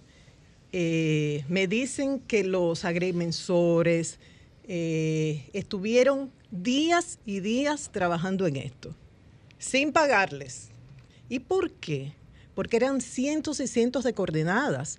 Apenas una parcela, me dicen que tenía como 300 coordenadas y tenían que documentar todo esto. Y sin dinero, muy diferente a la protesta que hubo en Pedernales de la gente que decía, el que se opone al fideicomiso es porque se opone al desarrollo de Pedernales, manipulando. Ahí sí se, se distribuyó dinero. Anda circulando un video donde uno habla de que disponía de 100 mil pesos y que si estando ellos en la oposición podían disponer de dinero, ¿por qué ahora no que estamos en el gobierno? Entonces en ese momento sí, ahí sí se manejó dinero. ¿Qué fue lo, el momento más álgido de la reunión? Cuando a las cuatro y media más o menos, que apenas comienza la reunión, comenzó a las cuatro, ellos se enteran de que en la Cámara de Diputados se estaba aprobando algo de lo que ellos iban a proponer. Porque los ambientalistas se reunieron antes, a las 12 de la tarde, para definir la propuesta. O sea, ellos iban a proponer que los párrafos dijeran esto, esto y esto. Y le avanzaron algo a las autoridades. Y las autoridades lo enviaron al Congreso. Pero no estaba consensuado y no estaba concluido. Entonces, en ese momento, ellos sintieron que le habían jugado sucio. Por eso el presidente tiene que intervenir. El presidente llama por teléfono, lo ponen en alta voz y ahí se llega a un acuerdo. Entonces fue una reunión histórica. Y básicamente hay tres puntos en la modificación. Sacar las áreas protegidas. Número uno. Número dos, nombrar uno por uno las, las áreas protegidas que están en la zona y que pudieran estar colindando con las áreas que pasan al fideicomiso. Y número tres, establecer que si alguna de ellas, o parcial o totalmente, o está por los linderos de las tierras del fideicomiso, si son áreas protegidas, permanecen como propiedad del Estado. Entonces fue una reunión histórica. Felicitamos al grupo ambiental, al movimiento ambiental y felicitamos también al gobierno por su receptividad. Pero ojo, hay que ser vedores, que hay mucha gente haciendo travesuras en estos proyectos, contando con que cuentan con mayoría de votos.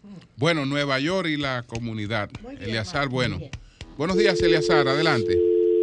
Buen día, Julio. Adelante, ¿Cómo Eleazar. ¿Me, me escucha, Julio? Sí, te escuchamos bien. Sí, muy bien. Buen día, Julio. Buen día a todos. Gracias por ah, la oportunidad nueva vez de eh, en unos minutos reportarle algunas de las cosas importantes que están pasando aquí en la ciudad de Nueva York. Una de ellas es la huelga que más de 7 mil enfermeras están efectuando en estos momentos en el Hospital Montefiore. Eh, son tres hospitales en el Bronx y algunos hospitales en el Upper East Side, ahí por los lados de la 100 a calle y la Quinta Avenida y, la, y Lexington. Eh, ¿Por qué esto es de importancia? Bueno, porque hay muchas personas y hay reportes ya en el New York Post que mencionan de algunos pacientes que han ido al, al departamento de emergencia y no han sido tratados, inclu- inclu- e incluso algunos pues hasta han perdido la vida. So, para los radioyentes que están escuchando aquí en, en la ciudad de Nueva York, que son ah, muchos, eh, tengan pendiente que a la hora de, de ir a los salones de emergencia o cuando tengan una emergencia de salud, que por favor traten de acudir a cualquier otro hospital que no sea el Montefiore o el Mount Sinai del Upper, del Upper East Side. Eh, En este caso, las enfermeras están pidiendo, pues, obviamente, un aumento de, de salario y también eh, eh, mayor cantidad de enfermeras por el, el, el, el porcentaje que hay ahora mismo es de un paciente por... ¿Perdona? No, adelante, continúe, continúe, continúe, sí. Porque están pidiendo más, más enfermeras para poder atender la gran cantidad de pacientes que eh, habitualmente han estado recibiendo. Entonces, vuelvo y reitero de que nuestros oyentes sepan de que los hospitales Montefiore del Bronx y Mount Sinai del Upper East Side, por favor, traten de elegir, si así lo pueden, un salón de, emergen- de una sala de emergencias eh, diferente a esa. Es cuanto lo que quería reportar en el día de hoy. Gracias. Bueno, pues muchas gracias, muchas gracias. ¿Y cómo está la temperatura? Bueno, hoy estamos a 39. eh, eh, va a llover el día completo hasta mañana de- a las 6 de la mañana. Por eso tenemos este yaquecito ahí, porque casi nos mojamos en la entrada del edificio.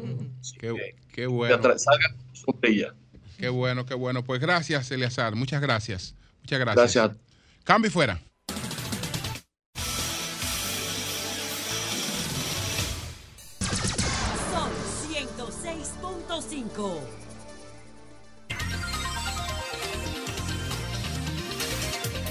Pedro Jiménez, buenos días. Adelante. No, sé cómo tú vas- Adelante, No, ¿cómo tú vas a salir con eso? Adelante. Envejecer con calidad y otra cosa Sí. es el envejecimiento.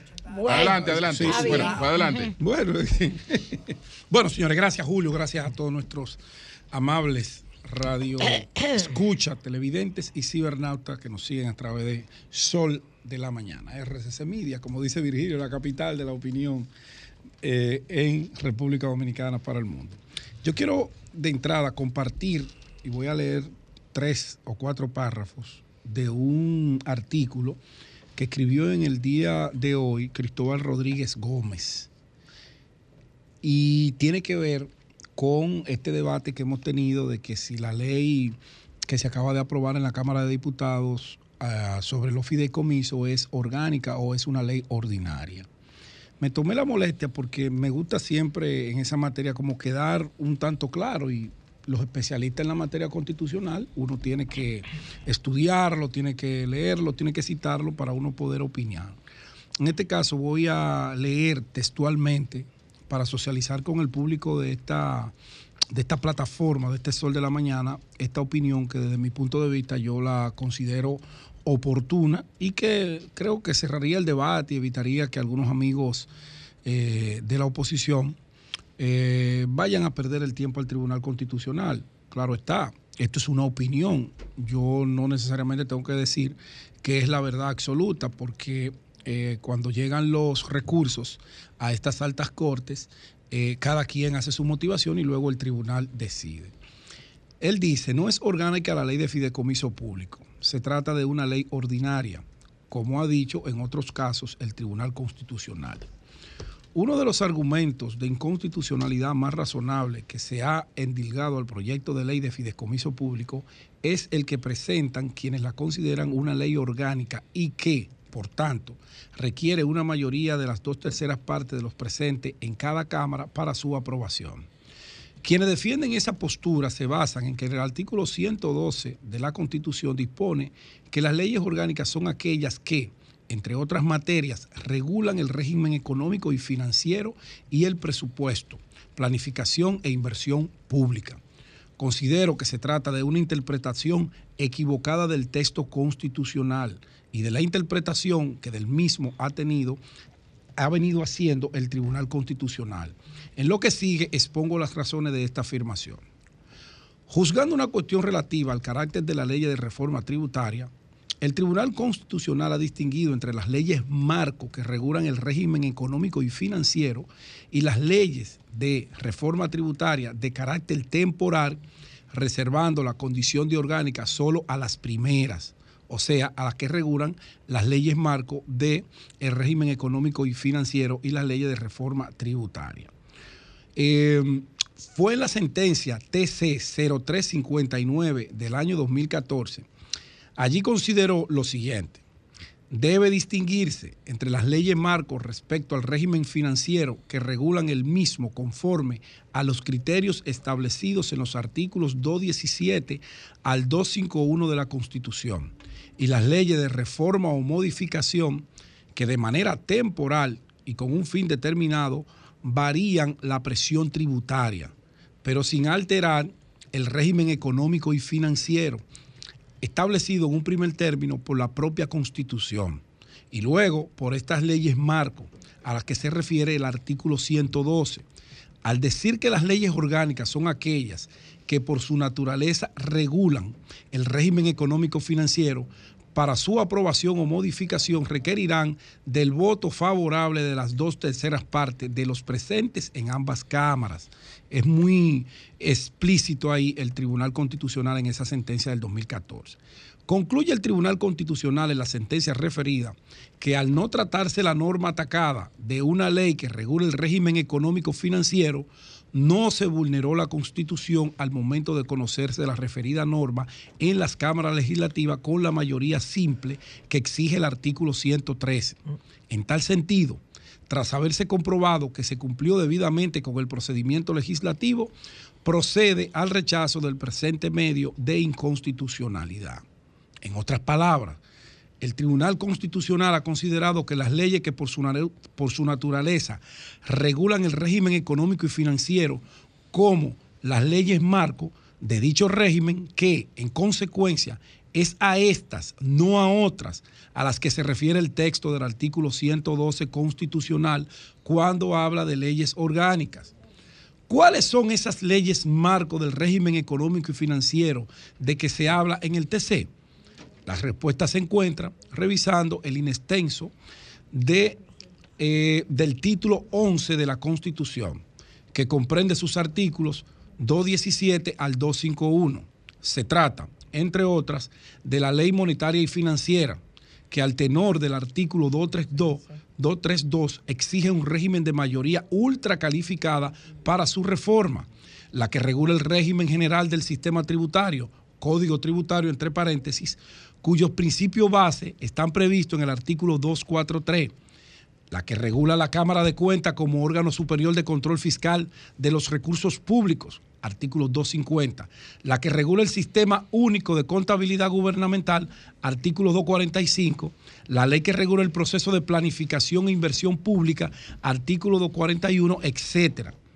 Esta última ley de planificación e inversión pública mencionada fue promulgada el 28 de diciembre del año 2006 bajo el número 49806 sobre la consideración, entre otras, de que en el país requiere se requiere de un marco legal moderno que regule en forma integral el proceso de planificación e inversión pública y que defina el órgano técnico, político rector de dicho proceso y de las funciones asignadas al mismo, las unidades institucionales responsables de la planificación e inversión pública y de la reforma administrativa en el ámbito de su competencia y las instancias donde los diversos sectores representativos de la comunidad puedan identificar las prioridades de desarrollo económico y social respectivo al ámbito territorial. El sistema de planificación nacional e inversión pública creado por esta ley es definido por el párrafo de su artículo 1 como el marco de referencia que, que no es orgánica. La diferenciación de los de los de la producción de bienes, prestación de servicios de ejecución de la inversión a cargo de las instituciones públicas. Hay dos párrafos más que no lo voy a leer para no aburrirlo, pero en resumidas cuentas, lo que el constitucionalista refiere con estos temas citados eh, Gustavo Cristóbal Rodríguez Gómez es que no es orgánica. La ley que se acaba de aprobar, partiendo de estos Pero, criterios muy bien elaborados, La no ley. Sí, sí, Ustedes por me no, están está en hablando primera de ley. orgánicas. Está, está aprobada en primera lectura. Está aprobada en primera en lectura. primera lectura, porque Sí. de lo que se aprueba, lo que se ha aprobado es una adenda de un contrato. No hay ley todavía. No hay es lo ley- que yo entiendo. no, pero son las dos cosas que están discutiendo. Son las dos cosas que se están Exacto. discutiendo. Son las dos cosas. El debate está completo. La La, ley- La ley es aparte. La ley no se aprobó todavía. La ley no se ha aprobado todavía. El fideicomiso sí, No. la ley no. La ley de fideicomiso sí. La ley orgánica. No, no se La- aprobó todavía. no. La ley, Ordinaria. ley- Debe volver al Senado. Pues exactamente. Bueno, Está hablando que se aprobó en la Cámara de Ah, Diputados. bueno, La Cámara de Diputados. sí. Eh, hemos hablado porque no ha habido debate en el Senado. No, porque el Senado Ahora, la mandó sin ¿Qué es lo que se busca con estos debates? Bueno, Bueno, que cuando llegue al Senado la ley o se aprueba o se rechaza en base a los preceptos constitucionales que están establecidos. que dicen, ah, la, la discusión es si es orgánica o no es o orgánica. no orgánica. Y dice, dice, dice él, ¿verdad? Yo quisiera, yo cre- creo poder estar de acuerdo con él en casi todo lo que él ha argumentado, porque él da una base muy sólida Sí, del por sí, qué. sí, sí. Y se basa en jurisprudencia del propio Tribunal Perfecto. Constitucional, que ha de conocer en el caso de que juristas decidan incoar un recurso de inconstitucionalidad una vez aprobado esto y promulgado por el Ejecutivo, va a ser rechazado basado en esto. Entonces, Ya. ¿qué es lo que plantea Cristóbal? ¿Que es orgánica o no Que no, orgánica? que no es que es or- orgánica. que no que es no es orgánica, orgánica. no es orgánica. que es Ok. ordinario. Es que ordinaria. es Ordinaria. ordinaria. Y finalmente- Con mayoría, con mayoría simple. Exacto. Finalmente, yo quiero volver El insistir. PLD no está de acuerdo con eso. No. No, pero el El PLD, ha patinado un poco con ese PLD tema. El PLD ha patinado en un eso, poco. en eso ver. no tiene, no, no, no tiene, No, no tiene mucha razón. no tienes razón. No. Porque tú no puedes pretender que algo parecido a lo que tú querías hacer por decreto, es verdad que no es igual. Sí. Exacto. Pero algo parecido a lo que tú querías hacer por decreto, Sí, que no se puede hacer por una ley. ok.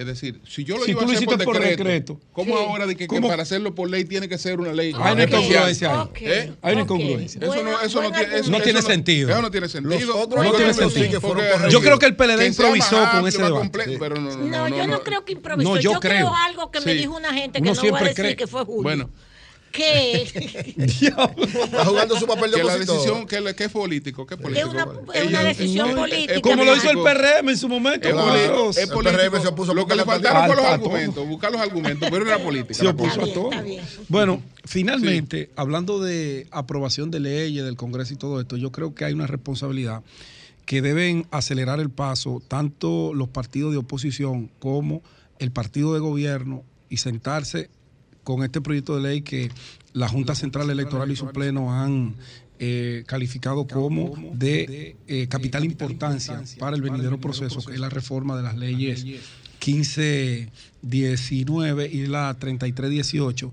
del régimen de partido político y la ley que regula el marco en materia electoral. Aquí no podemos ir al proceso del año 2024 con la ambigüedad que tienen esas normas.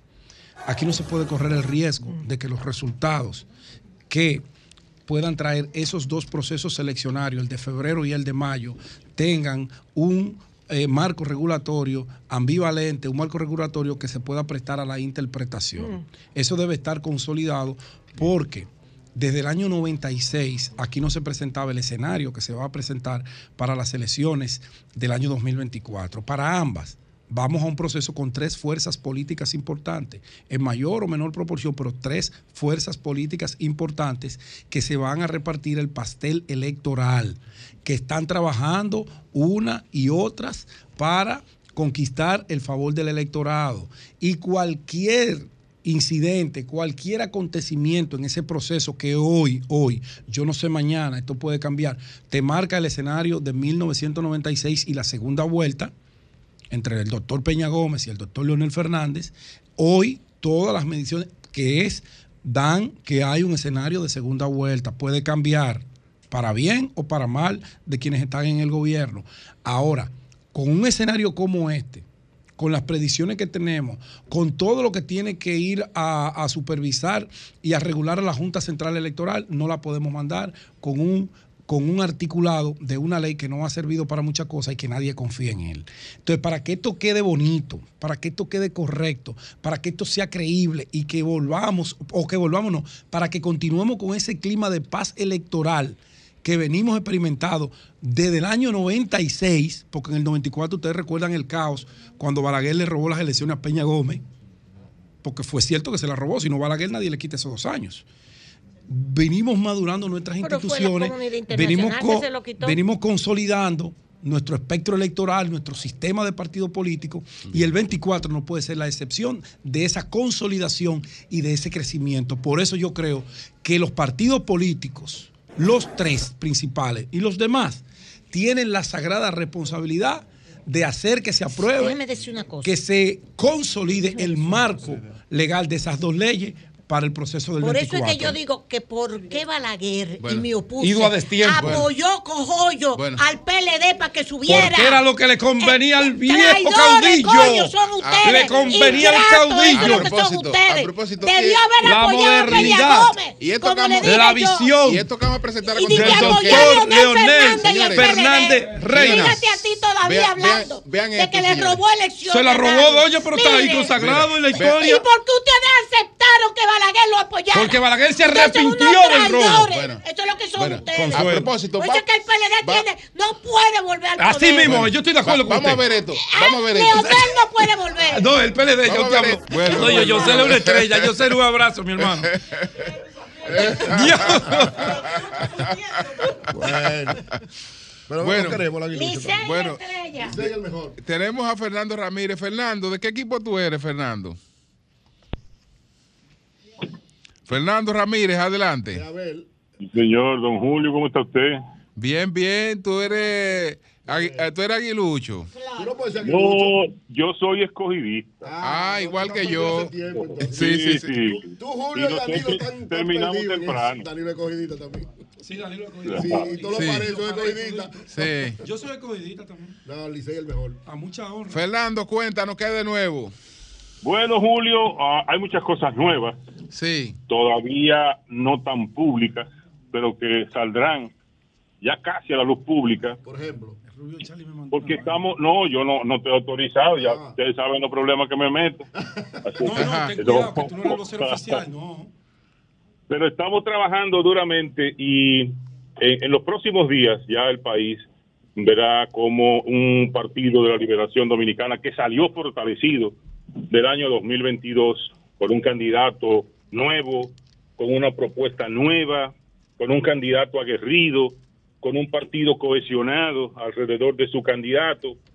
Y estamos preparando una plataforma que muy pronto se dará a conocer y que ustedes serán testigos de lo grande que será este año 2023. Es un año de, de grandes retos. La consolidación de la unidad del PLD es lo primero. Ya el partido se aboca a escoger a las secretarías faltantes el próximo 19 de febrero. Ya estamos trabajando en ese sentido. Pero además el trabajo político que se hace alrededor del candidato también se está elaborando. Una propuesta fresca, es lo novedoso, es lo nuevo que presenta este panorama electoral en este momento y está en manos del PLD y Abel Martínez. Fernando, estuve viendo Ajá. ayer en la entrada de Jarabacoa, en la subida ahí, que estaban quitando una valla de Abel. Ah, que el alcalde Kelvin, Sí, el que, eh, Kelvin. sí, Kelvin Cruz. Había muchas así, como dijo Virilio. Sí. Sí, con lo que pasa, y ustedes son testigos porque ustedes caminan el país igual que yo. Sí. Ustedes son testigos de que el país entero está lleno de vallas. Claro que sí. De, de Leonel Fernández, de Luis Abinader y de todos. Sí, qué pendejo, ¿verdad? Somos soqueros. Nosotros Ah, habíamos estado guardando, pero, Bueno, pero ¿qué a- hacer? adelante, Fernando. Claro. Sí.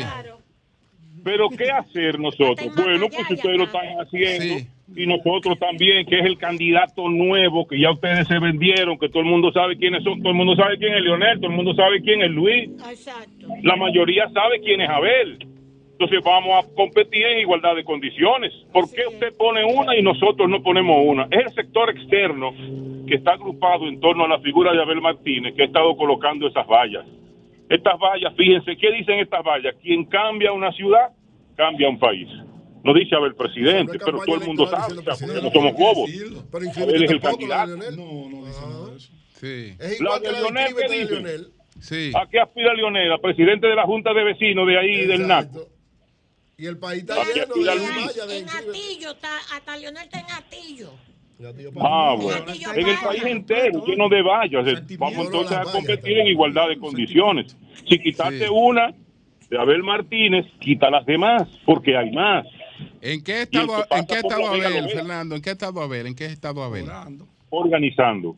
Abel ha estado estructurando eh, toda la campaña que viene ahora en el 2023, que te digo, es un trabajo arduo, es un trabajo duro, similar al que nosotros hicimos para las internas del Partido de la Liberación Dominicana en la consulta, o mayor. Ahora es mucho más grande el esfuerzo. Abel está concentrado con su equipo de trabajo, con su equipo de campaña, elaborando los planes para salir ya muy pronto. Bueno, de hecho, Abel está en la calle, solo que son contactos discretos, son contact- no son actos multitudinarios, sino contactos discretos con personalidades que han estado acercándose a Abel Martínez y al PLD. En mi caso, por ejemplo, yo te digo, yo tengo una agenda extremadamente apretada en todas las provincias del país prácticamente, con una gran cantidad de gente que no son del PLD y que quieren acercarse a Abel Martínez a través de mi persona. Y ese es mi trabajo en este momento. También lo estoy haciendo en Estados Unidos. O sea que es un trabajo que comienza por lo bajo, pero que muy pronto saldrá a flote, el país se enterará y acompañará a Abel Martínez porque representa lo nuevo. Abel en este momento es la esperanza, no del PLD, no del país. Y eso lo saben los contrarios. Fíjate que ahora hay una guerra extraña por demás, donde aparecen una cantidad en las redes sociales, están llenas de, de publicaciones de, de- de encuestas y hay gente que hasta se las cree y las replica. Pues por eso vienen después los resultados adversos y la culpa es de cualquier otra cosa y no de que no hicieron el trabajo. Nosotros sabemos cómo se hace el trabajo, lo estamos haciendo. El PLD es la plataforma política más fuerte con la que cuenta la República Dominicana y Abel Martínez es el candidato más fuerte. Bueno, Doña Margarita está integrada a través de todo su equipo. Ustedes tienen más Todo el contacto que, más con- que- que el PLD con Margarita. Ustedes en el P- en la fuerza. Bueno. Pero es que tú hablas con Margarita, Margarita. usted ahora le ha dado por a los PLDistas, a los fuer- fuercistas. Bueno. Déjeme decirle, Sí. Adelante, Fernando, para terminar. Trajo si siete Déjeme decirle que- Bueno, adelante. Fernando. En mi caso personal, por ejemplo, y Sí, quiero aprovecharlo. Es que una líder. En su caso, en tu caso personal, Fernando. sí, quiero aprovecharlos a ustedes para a decir, para anunciar que yo eh, voy a presentar como candidato a dirigir la Secretaría de Tecnología del Partido de la Liberación Dominicana al ingeniero Armando García. Sí, ¿Tú vas a señor. presentar a Armando García tú? José. Sí, ah, pero ese es mi candidato. PLD, hay Bueno. qué bien. Ese es mi candidato. Bueno, José pues gracias, Fernando. Gracias, Fernando. Gracias. Gracias a ustedes, bendiciones. Son 106.5.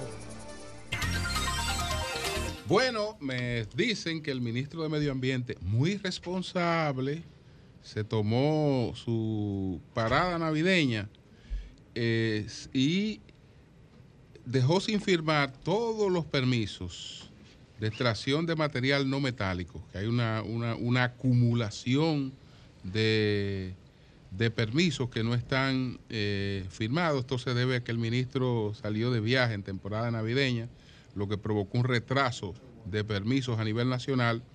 Eh, y entonces esto, esto, esto es un trámite digamos, recurrente, habitual para la gente que tienen estos, estos permisos aprobados, pero tienen que hacer la renovación cada cierto tiempo. Es una cuestión rutinaria para el los que llenan los requisitos y las cosas, pero él se tomó sus eh, descansos de Navidad y tiene una montaña de cosas ahí sin firmar, causando gravísimos problemas y trastornos económicos muy fuertes por esta por esta situación. Porque eso Ojalá- paraliza la actividad de esas Ojalá, sí. industrias. Son los permisos, son los empresas. permisos de extracción de material que no son metálicos, eh, de- de- que no es extracción de metales. Materiales de esta- construcción que se materiales de construcción de cantera, Sí, de- de claro. tal, Sí. es que, que eso está, que eso está autorizado.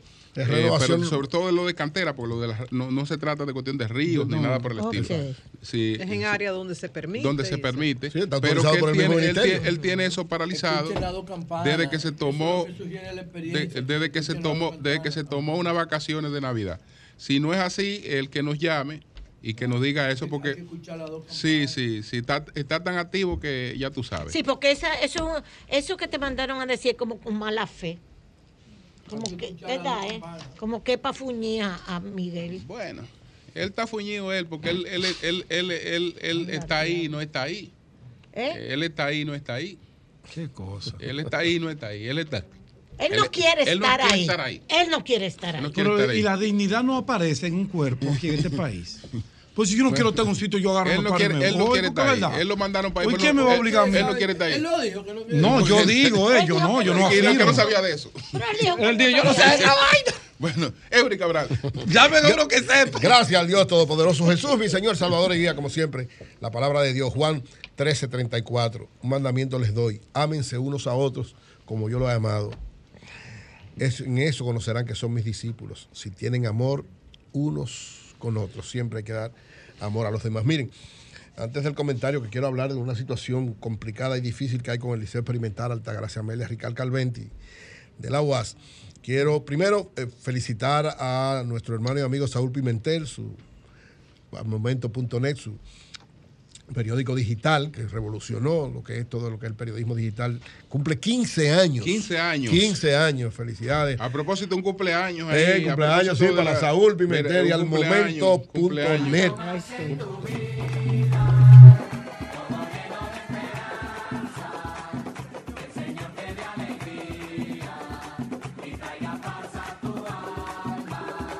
Bueno, al Raúl Pimentel y al momento.net, felicitaciones muy especiales para el presidente de la Cámara de Diputados. Cumpleaños hoy también. Pacheco. Alfredo Pacheco Osorio. Ey, felicidades, Pacheco también. Pacheco. que Muchas está en el felicidades. carril de adentro para la alcaldía señor. del Distrito Nacional. Sí, señor. En caso de que Carolina no vaya, y Carolina parece que no está, interesada Está como por la visa, Carolina. en quedarse. Bueno, Aunque tiene buenos ver, números. Aunque tiene muy buenos números, Carolina. Así Sí, es. sí, Miren, es hoy, es, hoy es 12 de enero, hoy es, se recuerda un hecho muy doloroso para el país que resalta el ejemplo, la actuación de Amaury, Virgi- Amaury Virgilio, La Chuta y Ulises, Amaury Germán Aristi, Virgilio Perdomo. Bienvenido al plan de La Chuta y Ulises Cerón Polanco, cuatro jóvenes que entregaron su vida confiando en transformar la sociedad dominicana, conteniendo unos ideales de transformación revolucionaria y que fueron acribillados de manera salvaje el 12 de enero de 1972. Hay varias actividades. Ahora mismo se está desarrollando el acto principal en la plazoleta a los Palmeros, en el kilómetro 14, que es precisamente donde estaba la casa y luego se va a la cueva, que está un poco más allá. Es un, un bonito monumento que levantó Juan de los Santos, siendo alcalde de Santo Domingo Este, que Manuel Jiménez le ha dado continuidad. Y hoy, ahora en este momento, se está celebrando el acto principal esta tarde a las cinco y media. Va a ser la misa en la Iglesia de las Mercedes. Y el próximo jueves 19 a las 7 de la noche en el Archivo General de la Nación, la premier del documental Los Palmeros. Los Palmeros era el movimiento que agrupaba a este grupo de ¿Quién jóvenes. hizo ese documental? No sé quién lo hizo, me dieron la información A de que... propósito de ese los tema palmeros. de los palmeros, que se celebra su, o se conmemora. Se conmemora, sí. va a ser una muerte así tan brutal. Yo pienso que RCC Media debe tener un capítulo de cine y debe, y debe llevar al cine historias como esa, tan impresionantes, tan heroicas como la de los palmeros. ¿por qué ese tipo de historias no se llevan al cine para que las nuevas generaciones la conozcan? Porque esto pasa sin pena ni gloria, se hacen tres comentarios cada 12 de enero y ya. Y esto yo pienso que esta es una historia eh, que, que- que- que debe ser conocida por las nuevas generaciones. Ah. La historia de los palmeros genera una peli generaría una película de culto. Y yo creo que RCC Media debería tener un capítulo de cine. Eso, el asalto al Hotel Matún, por ejemplo, la muerte de del papá de Guido Gómez Mazar en, en Bélgica. Son historias que tienen que ser contadas para las Mm. nuevas generaciones en Así. formato audiovisual, que es la forma en cómo los más jóvenes aprenden y consumen contenido. Que a propósito del próximo 16 de febrero, que se cumplen los 50 años del eh, asesinato de Francisco Alberto Camaño de Ñol, coronel Camaño, se estrena el documental Camaño de, militar, de, guerrillero, de militar a guerrillero. Esa es otra historia de que René, debe ser de René cine Fortunato, sí. René es uno de los principales Atención, documentalistas. Antonio, vamos a crear un capítulo de, Mm. de cine aquí para vamos. aprovechar el apoyo de, de- ¿cómo se llama? De, cine. de, de Cine, sí, la de la Ley General de Cine. Así es que recordamos eso, el 16 de febrero va, va a los cines precisamente este documental de René. Y todo este, el, el- el documental de los palmeros. Pero el documental también es limitado, es una película. bueno, hay documentales y hay película, películas. lo que pasa, las películas ya en este tiempo todavía no hay tanto apoyo en el sentido cuando son históricas porque el costo, por, sobre todo por el problema de cuando es de época, es mucho más elevado, es más difícil conseguir patrocinio. Lo que se está planteando hace unos días es que en la Dirección General de Cine haya un fondo especial para esos proyectos históricos Sí, y si que lo pueda... valor cultural, valor Correcto. histórico. deben Ojalá se, se mayor- concretice mayor eso. Así es. Miren, hay una situación con el Liceo Experimental Amelia Ricard Calvente. El Liceo Amelia Ricard Calvente es un, un liceo que está dirigido por la UAS, por la Facultad de Humanidades, que tiene muchísimo tiempo, donde se le da una formación y es como una especie de preparación de parte de la UAS de los estudiantes y, modelar cómo el Departamento de Pedagogía de la UAS lo prepara. Esto es en homenaje a Altagracia Amelia Rical Calvente, una joven eh, secundaria que estaba en la manifestación que se hizo en el año de 1966 frente al Palacio, que fueron ametrallados una gran cantidad de estudiantes que estaban pidiendo presupuesto para la universidad, para la UAS, y entonces se, pu- se puso en honor a ella el nombre a este liceo. ¿Qué pasa ahora? Se hizo, ahí vemos la imagen, se planteó hacer un nuevo edificio. El edificio estaba al lado del Archivo General de la Nación. Ahora se hizo un nuevo edificio que está dentro del recinto universitario propiamente dicho. Y ahí está el letrero que dice, aquí se construye el nuevo edificio del Liceo Altagracia Amelia Ricard Calvente. Sin embargo, para sorpresa, la actividad o es ayer o hoy, se inaugura, se le cambió el nombre y se le puso Hugo Tolentino Díaz, que es un rector de la UA, un hombre con muchísima calidad en todos los órdenes, pero que en la universidad no explicó qué era lo que estaba pasando. Ayer salió, después de toda la protesta, un comunicado, y ojalá me pueda llamar a, a Manegonte, Lea, Sí, para que no dé más detalles. Manegonte que le ha dado más fuerza a este Sí. tema. Pero entonces, de manera sorprendente, se le puso el nombre sin explicarle a nadie. Y ayer, de manera sorpresiva, la dirección de la universidad dice que es que van a haber ahora dos liceos. El Altagracia Amelia Rical Calventi, que sigue en el mismo local donde estaba, y el Hugo Tolentino Dit, que es el nuevo edificio. Algo incomprensible, rarísimo, porque lo que se tiene entendido es que el otro ya no va a seguir funcionando y que este, desde el principio, porque lo dice ahí, el letrero que tenía desde que empezó a construirse era precisamente el Liceo Altagracia Amelia Rical Calventi.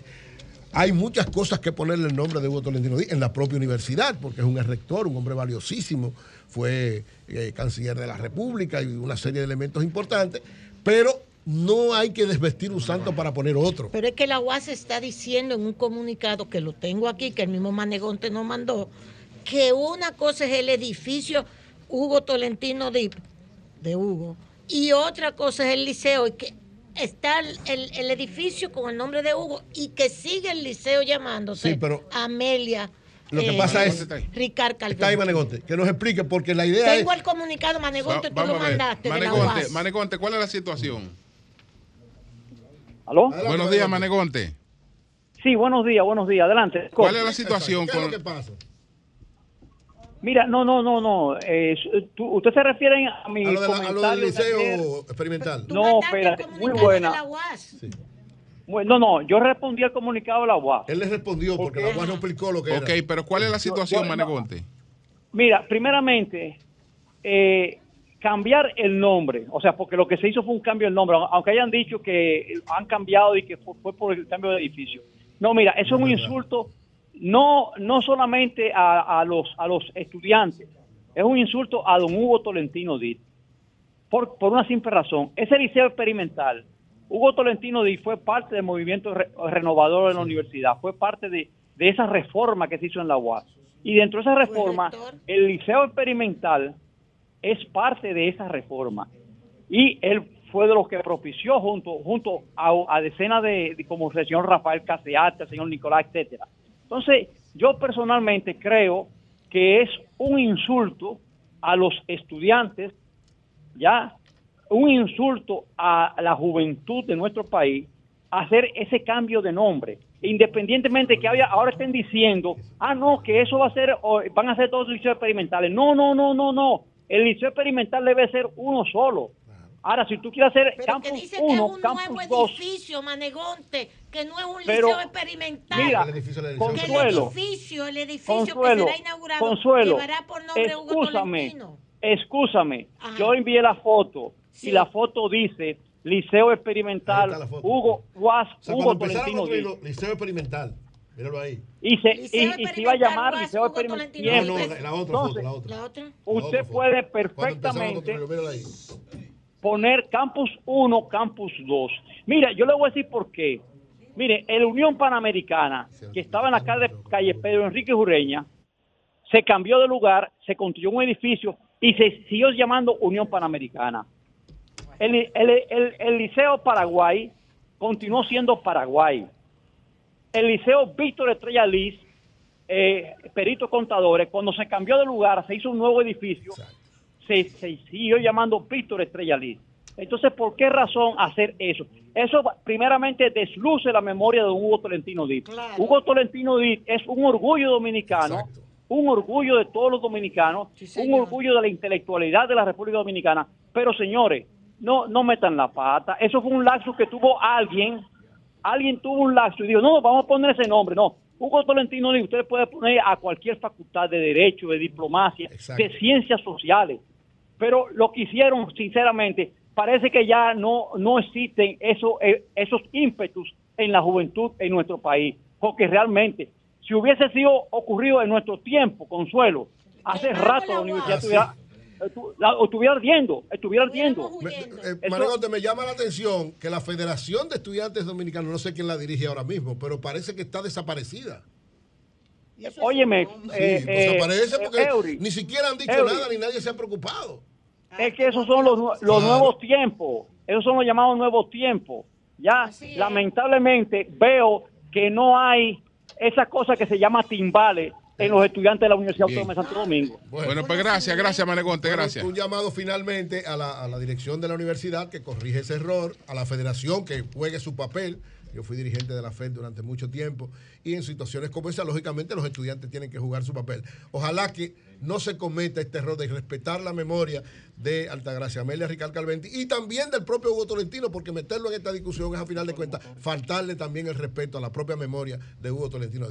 Rector de la UAS, resuelva eso, corrija eso, por favor. Julio, eh, Sí. a propósito de lo que dijiste, retraso en los permisos para extracción de material no metálica, me dice una, una fuente muy creíble y que está muy al tanto de todo, que los retrasos y la lentitud en los trámites de la permisología y licencias ambientales fue uno de los temas que motivaron la visita presidencial el otro día. pero- ¿Se pero- recuerdan que el presidente Abinader Pero por eso fue que el presidente estuvo ahí, porque es que tiene, tiene gran parte de la cosa paralizada. Y estuvo allá. Ay, carajo. Ah, eso fue, Sí. fue el presidente. Sí, claro. Pre- entre otros temas. Entre otros fue temas. a chequear. Sí, sí. Bueno, pues eh, tenemos... Pero el- que lo bueno eh, mandar para economía y que está- mande a sí. Pavel para allá. Estamos... Carmen, quítate tú para ponerme yo. Bueno, eh, ¿cómo que se llama este joven? Ah, Por favor, el Oscar Almanzar, lo estamos llamando el presidente nacional de los motoconchistas, de Fenamoto, que qui- él quiere, bueno, quiere fijar posición sobre algunas medidas del Intran y la situación de los motoconchistas, o lo que tú te, te referías de la de la, de la- Las de- limitaciones para la circulación Con el de dos sol, personas, con el De dos sol. personas, sí. De 11 de la noche a Con el 6 sol de la mañana. Sí, a- adelante, Oscar. Oscar. Sí, sí, eh, buenos días, Julio. Sí, explícanos cuál, eh, cuál es la posición de ustedes con relación a esto, a estas medidas del Intran. Bueno, la medida que el director del Intran, el amigo Hugo Vera, ha anunciado, nosotros en diciembre tuvimos una reunión, el ministro de Interior y Policía, Chu Vázquez, el director de la Policía Nacional, Alberto Ten, el general Peralta de la DGC y Hugo Vera como director del Intran. En ese momento nosotros convocamos, nosotros convocamos a la Asociación Nacional de Importadores de Motocicletas, a la Asociación Nacional de Distribuidores de Motocicletas y nosotros como Organización Nacional de Motoconchistas.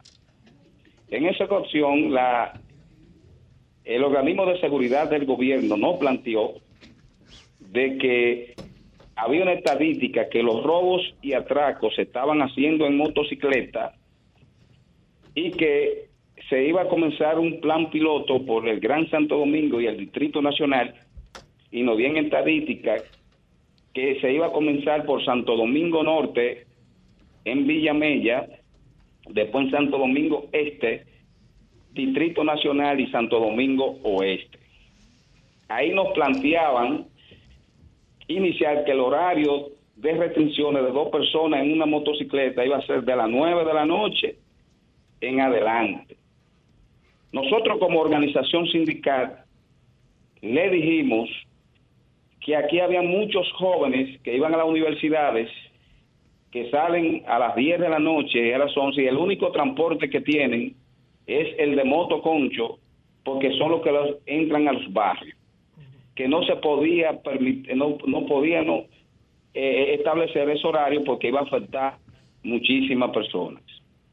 Ahí después le dijimos que también los restaurantes y delivery que dan servicio en las plataformas digitales también iban a ser afectados el tema es que ahí se quedó y después entre, entre discusiones se determinó, no aprobado, se determinó que se iba a subir a las 11 de la noche, que dos personas anduvieran en una motocicleta y que el director del Intran iba a emitir una resolución.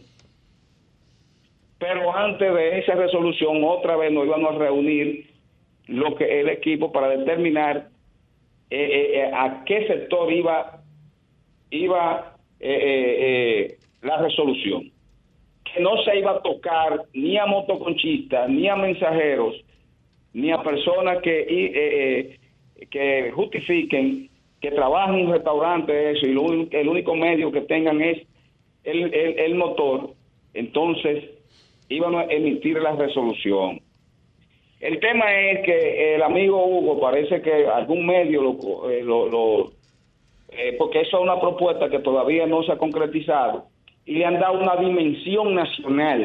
Tú estás diciendo que eso, Oscar, tú estás diciendo que eso todavía no es algo oficial, que el Ministerio de Interior no, no lo ha eh, no lo ha dado a conocer como una No, no, hermanos La Luz, no. El tema es que parece que el amigo Hugo, como te digo, lo cogieron fuera de base en ese sentido. El tema es que es una propuesta que está en el aire todavía. Es una propuesta que está en el aire. Ahora bien, no está aprobada todavía. Es una No, es una no. noticia lo que él está diciendo. Eh, Entonces ustedes están de acuerdo con que sea a partir de las 11. Con- Ahí ustedes estarían de acuerdo. No, el tema, el tema es que lo que ellos propusieron en algún ba- algunos barrios y nos dieron estadísticas, los robos y atracos se están haciendo en motocicleta, de la cual nosotros estamos de acuerdo, porque nosotros somos víctimas, los motoconchistas, de los robos y atracos. Hacen ocho días que a nosotros nos mataron un compañero para quitarle una motocicleta y fue de otra motocicleta. Recuerdan que nosotros le hemos hecho propuesta al gobierno o a los gobiernos con el tema de ponerle fin a las motocicletas. Ustedes lo saben, Julio, Doña Consuelo, que Sí, que- sí. que Estoy promoviendo amiga, eso hace mucho tiempo, de que eh, ustedes José sustituyan es eso por experto- vehículos multipasajeros eléctricos. seguridad. Y nosotros, lo que quiero explicarle, planteamos aquella vez cuando el presidente de la República, Luis Abinader, después de seis meses ser- siendo presidente, dijo un ejemplo que se iban a identificar las motocicletas con chaleco, los cuatro sectores dentro de la motocicleta. Me acuerdo que yo participé en la primera reunión con el ministro de Interior y Policía, el ex jefe de la policía, eh, Edward Sánchez, el director de la DGC, y nos sentamos en una mesa. Pero en esa mesa se alargó que habían como 10 instituciones.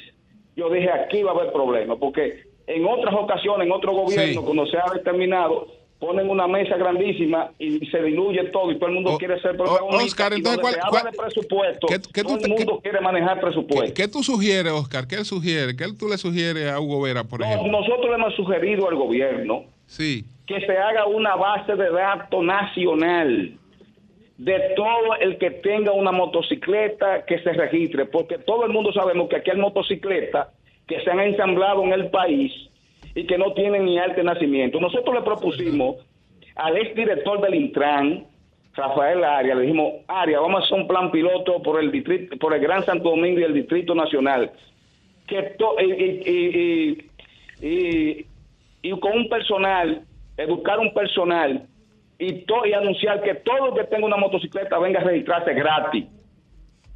Y ahí no había visto ningún tipo de problema que hoy las autoridades pudieran fiscalizar al que no esté registrado. Bueno.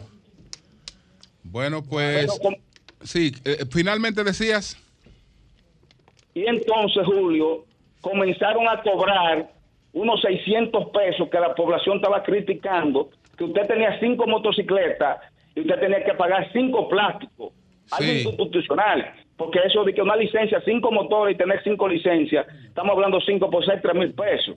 Pero también le, le- le- le- subrayamos la, debilidad que tenía el proceso, que los extranjeros fueron incluidos. Aquí hay muchos extranjeros que tienen una motocicleta de hobby para pasear, para, para montear, y no le han permitido todavía el día de hoy a esos extranjeros que se registren, ni a los que dan servicio de motoconcho. Aquí hay muchos venezolanos que dan servicio de motoconcho y delivery, colombianos, haitianos. Entonces así no vamos a hacer una base de datos, que lo que el gobierno quiere es hacer una base de datos para tener el Bien. control de los motociclistas que tiene el país. Y nosotros les recomendamos hasta el modelo de Colombia. ¿Cómo no? Pues Oscar, tenemos que, tenemos que te- te- eh, concluir, porque ya estamos en vehículos en la radio, precisamente con Hugo Veras. Pero ahí están, eh, ahí está tu posición clara. Así Y que nosotros le planteamos a nuestro amigo Hugo Vera Sí. y vamos a tener una reunión porque a Hugo hay que ayudarlo porque Hugo quiere hacer un buen trabajo, pero eh, a veces cuando tú lo que siempre, eh, tú lo que sabes manejar una cosa es que buscar los expertos que manejan esos temas, porque aquí han contratado, Julio, hasta españoles, asesores españoles en materia de motocicleta y franceses, y que para de transporte. Gracias, Oscar, gracias. Ojo, los gracias. españoles- Los españoles Gracias. tienen la mayor cultura de motocicleta gra- del mundo. gracias, gracias, gracias. Bueno, pero Ah, ahí es que a eso es que Tiene, tiene mototaxi, ellos tienen mototaxi. Tienen, Julio, Bueno, los españoles el- o- tienen la mayor cultura Bueno, de eh, motocicleta. Oscar, Oscar Almanzar, gracias. Hablamos. Monta el que maneja. Siete. Eh, niño. bueno. Ustedes van a ver en Madrid ahora las Bueno. aceras llenas de motocicletas. Bueno, señores, nos fuimos. No, no lo puedes hacer porque eso es ilegal. Hugo Veras, Hugo Veras y vehículos en la radio. Cambio y fuera.